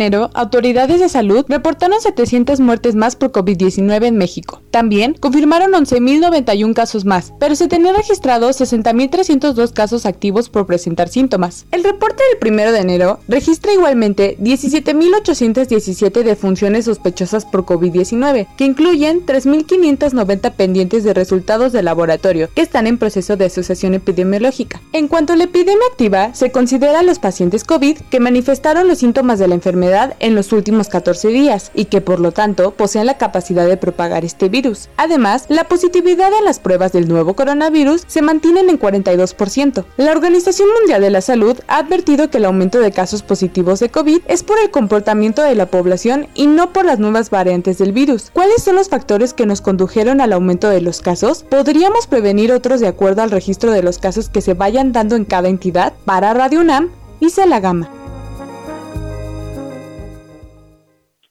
Bueno, y para platicar sobre este tema ya se encuentra en la línea el doctor Adrián Giraldi, quien es investigador del Centro de Investigaciones en Geografía Ambiental, con sede en el campus Morelia. Doctor, muy buenas tardes, ¿cómo se encuentra? Hola, buenas tardes, muy bien, gracias por la, por la llamada. Gracias a usted por tomarnos la llamada y bueno, quisiera comenzar preguntándole si hay alguna manera de pues saber con anticipación un poquito cómo se van a ir dando los casos en cada uno de los lugares de aquí del, del país a propósito ahora del aumento tan fuerte que se ha dado en estos dos últimos meses? Sí, mira, excelente pregunta. No, no sabían bien por dónde venía la entrevista, pero es, es una pregunta clave. Yo podría hablar de muchas plataformas, pero voy a hablar la del UNAM, que es la que la que, la que desarrollamos nosotros. Hay varias maneras de, de checar esa información en diferentes medios y con diferentes em, gráficos, digamos, que, que, están disponibles, pero yo me voy a referir a la que nosotros desarrollamos en el SIGA para Luna porque es la que conozco más. Y además porque yo, yo considero que la manera en que lo hemos desplegado es, es un poquito más intuitiva. Por ejemplo, todo esto que tú me dices, ¿qué va a pasar? El qué va a pasar tiene que ver con un eje temporal. La parte temporal tiene que estar implícita en lo que uno está viendo. Entonces, una manera, como hace por ejemplo con ACID, es que te pone un mapa y al lado te pone un gráfico donde tú vas viendo las dos cosas y vas viendo cómo se comporta. Nosotros optamos por em, desplegar variables dinámicas o variables con una tendencia temporal este, en, en un solo mapa, sin necesidad que el usuario mire otras cosas. Entonces, yo no sé si, si los oyentes de esta entrevista van a tener acceso a la, a la plataforma de Luna, pero si entran es covid19.siga.unam.mx, covid19.siga.unam.mx. Y ahí nosotros tenemos cinco variables, hay varias cosas, un poquito, tiene un poquito redundante la, la plataforma, pero hay cinco variables que te permiten saber hacia dónde va los, los casos en un municipio particular son todas tendenciales, es decir, que tienen en cuenta el tiempo. Nosotros lo que hacemos es comparamos los datos de hace tres semanas atrás con los datos de la penúltima semana y vamos viendo cómo va cómo van cambiando y ese cambio eh, es el que se expresa en los mapas. Entonces el usuario puede ver cómo van cambiando los casos positivos y las defunciones, están aumentando o están disminuyendo eh, cómo son las, las, nosotros llamamos recuperados netos, es decir, se enferma, se está recuperando más gente de la que se enferma o se enferma, eh, sí, o, o, al revés, digamos, se recupera menos gente de la que se enferma. La otra es la dinámica de hospitalizaciones, de todas las personas que resultan positivas, qué, proporción están requiriendo una hospitalización y por último es este indicador que se usa mucho también para el semáforo, que es la dinámica de positividad, que es de las pruebas que se están haciendo, que cada vez se están haciendo más pruebas, sobre todo en la Ciudad de México, qué porcentaje da positivo y qué porcentaje da negativo. Entonces, estas cinco variables están desplegadas en mapas y te permite ver eh, cuando están subiendo muy abruptamente, son generalmente tendencias que no cambian de un día para el otro, no es ruidoso, o va hacia arriba o va hacia abajo.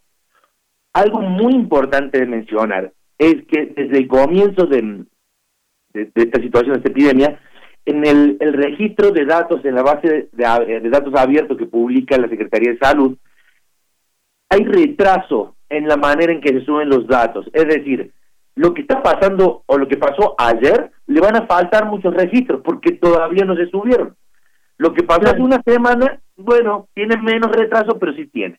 Entonces, lo que pasó en la penúltima semana sigue teniendo retraso, sigue teniendo más retraso de lo que pasó en la antepenúltima. Entonces, esto es importante porque cuando la cosa estaba más estable hacia noviembre, eh, octubre, que los casos iban subiendo, pero no, no sé si te acuerdas, era más bien como una meseta antes de que empiece de vuelta a crecer, nosotros siempre veíamos que los casos, hospitalizaciones, positividad de funciones de la penúltima semana, o sea, de hace dos semanas, siempre eran menores, y eso se debía al retraso, y más o menos uno podría decir que la cosa era estable.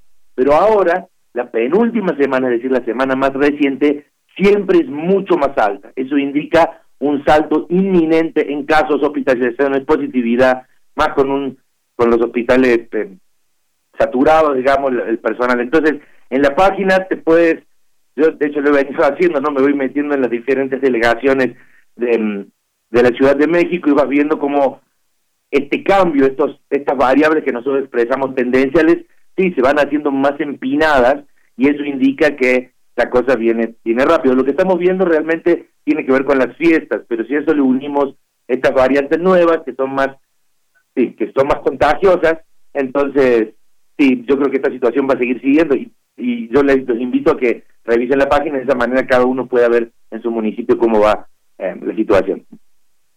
Claro, doctor. Usted se encarga de las secciones sobre dispersión espaciotemporal de, de la pandemia en México y nos habla eh, ahorita de estas cinco variables que acaba de mencionarnos. Mm. ¿Se ha pensado con, con este cambio que se ha dado en, vaya ahora sí, en la, cómo se han dado los contagios? ¿Se ha pensado en tomar en cuenta alguna otra variable? No, ahora no. Hay una, una man, no, no, no, no lo he pensado realmente hay una manera que mm, sería más apegarse un poquito más a las variables del, del semáforo. El semáforo hace exactamente lo mismo. Son cuatro o cinco variables y, y se combinan en un multicriterio y según los umbrales que dé te da el resultado de uno, dos, tres o cuatro, ¿no? Los cuatro colores. Nosotros en este caso, yo preferí no hacer este multicriterio y simplemente que cada uno pueda ver estas cinco variables de manera independiente. Se pueden agregar otras, pero tampoco dicen mucho. Si estas cinco todas van en la misma dirección, es decir, si todas están subiendo, sí, pero el mensaje es más es más claro. Muchas veces querer hacer mm, no sé, si meten muchas cosas se vuelve, se complica un poquito, ¿no? Y es más fácil de entender, si uno dice casos positivos, ok, caso positivo está subiendo, cambio el semáforo es en poquito una cajita negra, una caja negra muy sencilla, porque uno se mete adentro y ve las, las cuatro variables con sus umbrales. Pero de alguna manera para la población general, digamos, a lo mejor una variable que dice, estos son casos, estas son hospitalizaciones, estas son defunciones por separado, por ahí es, es un poquito mejor, ¿no? Claro. Sí, doctor, eh, ¿algún otro comentario que quisiera hacernos rápidamente antes de que se nos acabe el tiempo sobre este trabajo que realizan ustedes en la universidad? Eh, ¿Qué tan complicado ha sido? Eh, ¿Cuál es la diferencia quizá entre sus datos y los que nos dan generalmente las dependencias de salud? Ok, entonces, la principal diferencia que solo lo tenemos para Baja California es que nosotros los datos los expresamos a nivel de colonia y código postal. A nivel nacional, la información que nosotros representamos es parecida. Estas variables tendenciales no están en otras plataformas, algo en uno de la Universidad de La Salle, pero que no tienen mucha distribución. Entonces, las variables tendenciales sí son un aporte de, de la plataforma de UNAM, pero eso de alguna vez es un aporte modesto. El aporte más fuerte tiene que ver con la geolocalización automática de la base CISBER en Baja California. Nosotros hemos hablado con Secretaría de Salud y si hubiera interés de las diferentes Secretarías de Salud de los estados, nosotros podemos ayudar a generar esa base de datos a nivel de colonia y de código postal. De colonia sobre todo porque te da los casos activos casi casi en tiempo real a través de la geolocalización de la CISBER. Ahora, Ciudad de México lo tiene, Guadalajara lo tiene, Michoacán lo hacen a mano, eh, Baja California lo hacemos nosotros, Hidalgo está empezando, pero sería una herramienta útil porque ya no es a nivel municipal, sino que ya te dicen que colonia eh, hay más casos y no, ¿no? Entonces, eso es el aporte más eh, original, digamos, que, que tiene nuestra plataforma. Claro, pues le agradezco muchísimo toda esta información que nos proporciona, doctor, y esperamos tenerlo nuevamente aquí en Prisma RU. Gracias, nos vemos, Dulce. Bye. Que, que esté muy bien, hasta luego. Fue el doctor Adrián Girandi, investigador del Centro de Investigaciones en Geografía Ambiental con sede en el campus Morelia. Los invitamos a visitar la plataforma de información geográfica de la UNAM sobre COVID-19 en México para que estén más enterados de cómo se van dando los contagios. Eh, yo me despido, agradezco muchísimo su atención y los dejo ya nada más con la siguiente frase. Buenas tardes. Tienes una cita con un científico. Hasta las bacterias funcionan por consenso o no funcionan. Edward Punset, divulgador científico.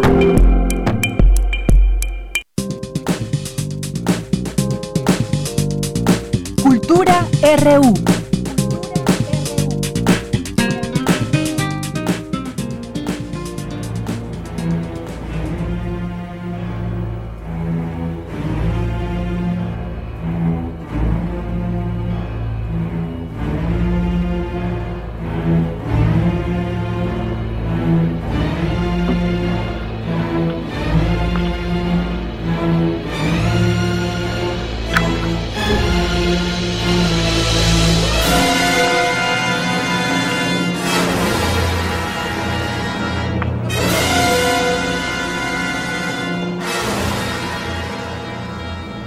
Bien, pues nos sumergimos ahora a la sección de cultura con Tamara Quiroz. ¿Qué tal, Tamara? Muy buenas tardes. Hola, Deyanira, buenas tardes. Como siempre, es un gusto saludar al auditorio de Prisma RU. Espero que estén bien, que todo vaya fluyendo en estos tiempos. Muchas gracias por acompañarnos a través de las frecuencias de radio UNAM. Oigan, durante este primer mes del 2021 les hemos compartido varias opciones literarias, lecturas para todas las edades y todos los gustos. Y esta tarde vamos a hablar de El silencio de todos los muertos, de Sandra Becerril. Ella es escritora y guionista. Fue nominada al Ariel 2020 por Mejor Guión Adaptado por Desde tu Infierno.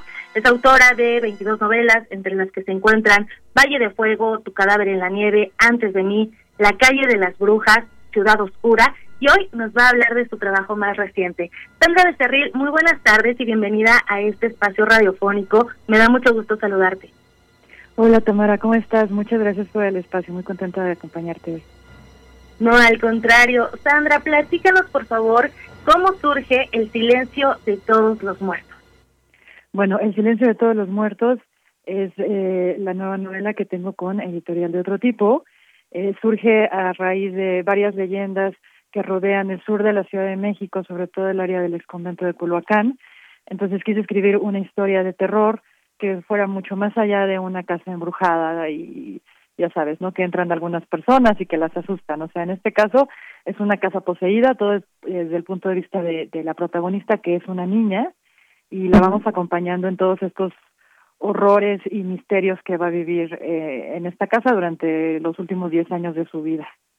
Así es. Oye, Sandra, este libro eh, tiene los ingredientes precisos, perfectos para transportarnos a escenarios terroríficos, a lugares lúgubres. Eh, la bienvenida que nos da una de las protagonistas de esta historia te invita a esconderte debajo de la cama, y lo digo en serio, también te invita a, a, taparte con las cobijas, aunque estas no te protejan, te invita a voltear a todos lados, te eriza la piel desde el inicio. Sandra, eh, vamos a conocer a los personajes paso a paso, cada uno de ellos nos brindará una perspectiva diferente. Eh, me gustaría que le platicaras al auditorio, que nos contaras cómo pensaste la estructura de las historias y qué nos puedes compartir acerca del proceso creativo. Bueno, sí, en efecto, es una historia de terror con todos estos ingredientes. La idea es que ustedes al cerrar el libro se vean con esta sensación de que esto sí puede suceder. Y bueno, la estructura eh, fue desde el punto de vista de cada uno de los personajes, es decir, cada capítulo en primera persona, cada uno de ellos, cada uno de los integrantes de esta familia nos va contando lo que va percibiendo, eh, no solamente en la casa, sino también en la subtrama de la dinámica familiar. Todo sucede en la época de 1980, entonces es una época muy melancólica eh, pero el hecho de que cada uno nos vaya narrando qué es, qué, qué es lo que pasa por su mente, nos hace cómplices como lectores de ellos, porque hay muchas cosas que nosotros vamos a saber que los mismos integrantes de su familia no saben. Entonces es una forma diferente de avanzar en la historia que nos sirvió mucho para poder estructurar el silencio de todos los muertos y para que el lector se pueda espejear más eh, en alguno de los personajes, si no es en la protagonista, en la mamá, en el papá, en el hermano, en el novio, en alguien, eh, a modo de que puedan sentir el terror que ellos están sintiendo por estar en esta casa. ¿Por qué decidiste situarte en la década de los 80, Sandra? Porque además hay una nostalgia propia de, de esta década, ¿no? Sí, sí, sí, yo nací en la época de los 80 y creo que fue una época muy padre para el terror. Eh, porque además en esta en, en esta casa, bueno, cerca de esta casa hubo muchos cambios, llegaron los ejes viales, los pastizales se transformaron en grandes construcciones. En realidad la ciudad empezó a devorar los conventos que a su vez ya habían devorado a las pirámides y todo esto. Entonces, eh, por eso decidí ubicarlo en los 80 y además de crear una línea de tiempo en donde, por ejemplo, los personajes conviven con sucesos reales. Por ejemplo, cuando estallaron, el, eh, cuando estalló el acervo de los estudios Churubusco, lo que era la Cineteca Nacional, eh, cuando ganó Gandhi, eh, no sé, el tío Gamboín, todo esto que que pues nos puede remitir a nuestra infancia, o sea, sí tiene como esa melancolía, pero intenté que la protagonista, eh, Alex, pues tenga, eh, es una niña que es muy valiente, es muy autosuficiente, ella quiere dar la vida por su familia, ella se pone encima todo este saco de emociones eh, e intenté que las nuevas generaciones también se pudieran identificar con ella, entonces creo que eso amplía mucho más el público. Por supuesto, y también tiene estos cines, estos tintes de cine de terror, de horror, y eso también lo hace, pues, que tenga como toda esta atmósfera gris y oscura. Y bueno, has publicado también, Sandra, con Alzaguara, con Ediciones B, con Amarante, entre otras editoriales, en varios eh, países, entre ellos Estados Unidos, Argentina, España y Cuba, y ahora estás de la mano de editorial de otro tipo. Es un libro eh, casi, casi salido del horno, y me gustaría que nos contaras si tienes alguna presentación virtual eh, programada para estos días, para que pues nos unamos también a, a la presentación. Claro que sí. No, yo la verdad estoy muy contenta de estar con editorial de otro tipo porque la promoción que le han hecho al libro ha sido maravillosa y la verdad es que la edición es quedó preciosa. La portada sí da todo el escalofrío que debe dar la historia. Eh, ya tuvimos una presentación el domingo, pero se puede ver en las redes de editorial de otro tipo. En la presentación me acompañaron los eh, directores y amigos Rigoberto Castañeda, que es creador de Kilómetro 31, y Emilio Portes de Belcebut. Entonces fue una presentación diferente porque por lo general nos acompañan amigos escritores, pero en esta ocasión invité a mis amigos directores, expertos en el cine de terror, para que nos hablaran desde otra perspectiva del libro y salió algo muy interesante. Entonces invito a todo el público a que la pueda ver en, en YouTube o en las páginas de editorial de otro tipo en, Facebook o, o en las mías también y así la pueden buscar. Presentaciones, Silencio de todos los muertos. Excelente. Oye, y para conocer también eh, otros trabajos que realizas, ¿cómo te podemos encontrar en la web? Como Sandra Becerril, escritora en Facebook, o con el hashtag escritora serial en Instagram y en Twitter. Ahí voy subiendo eh, las novedades de las películas que, que, que estaba haciendo, de los libros, de los talleres, etcétera. Me va a dar mucho Excelente. gusto verlos por allá. Claro que sí. Sandra Becerril, pues hacemos esta atenta invitación a todos los que quieran hacer un viaje por el tiempo por el tiempo a través de tus letras. Para esas criaturas de la noche también los invitamos a que sigan tu trabajo, que busquen el silencio de todos los muertos. Lo encontramos con editorial de otro tipo. Te agradezco mucho que hayas tomado la llamada y que nos hayas platicado parte de lo que vamos a encontrar en esta historia que, mira, la piel se eriza y eso siempre se agradece. Muchísimas gracias, Sandra Becerril. Al contrario, Tamara, muchas gracias por el espacio y un saludo grande a todos. Gracias, mucho éxito. Y bueno, Deyanira, con esto nos despedimos el día de hoy. Les deseo que tengan una excelente tarde. Mañana nos volvemos a saludar. Claro que sí, Tamara. Hasta mañana. Muy buenas tardes. Y bueno, pues ya casi llegamos al final de esta emisión de este día miércoles, miércoles 20 de enero del año 2021, mucha información que, que se dio el día de hoy con este tema de la, de la toma de protesta de Joe Biden y lo que vendrá en esta nueva era para Estados Unidos. Y habremos de decirlo también para el mundo, una eh, una nación tan importante por muchas razones, la potencia mundial y que define también muchas, eh, muchas políticas y relaciones con el mundo. Bien, pues gracias a mis compañeros que están allá en cabina trabajando, a Rodrigo Aguilar, a Denis Licea, a eh, quien está por ahí, ahorita me, me comentan, estuvo antes Socorro Montes y en estos momentos sigue nuestra compañera Coco Montes. Bueno, pues saludos a los tres allá en cabina. Gracias a todo el equipo que hace posible esta transmisión.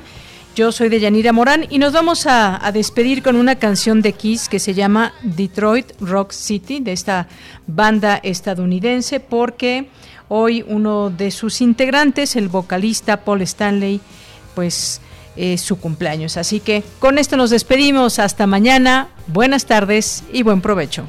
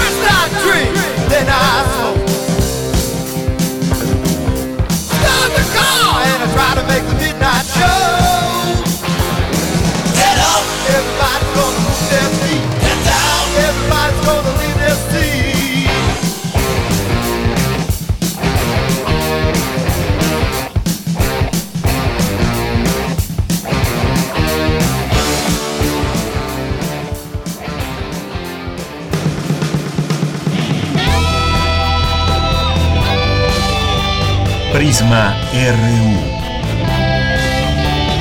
Relatamos al mundo.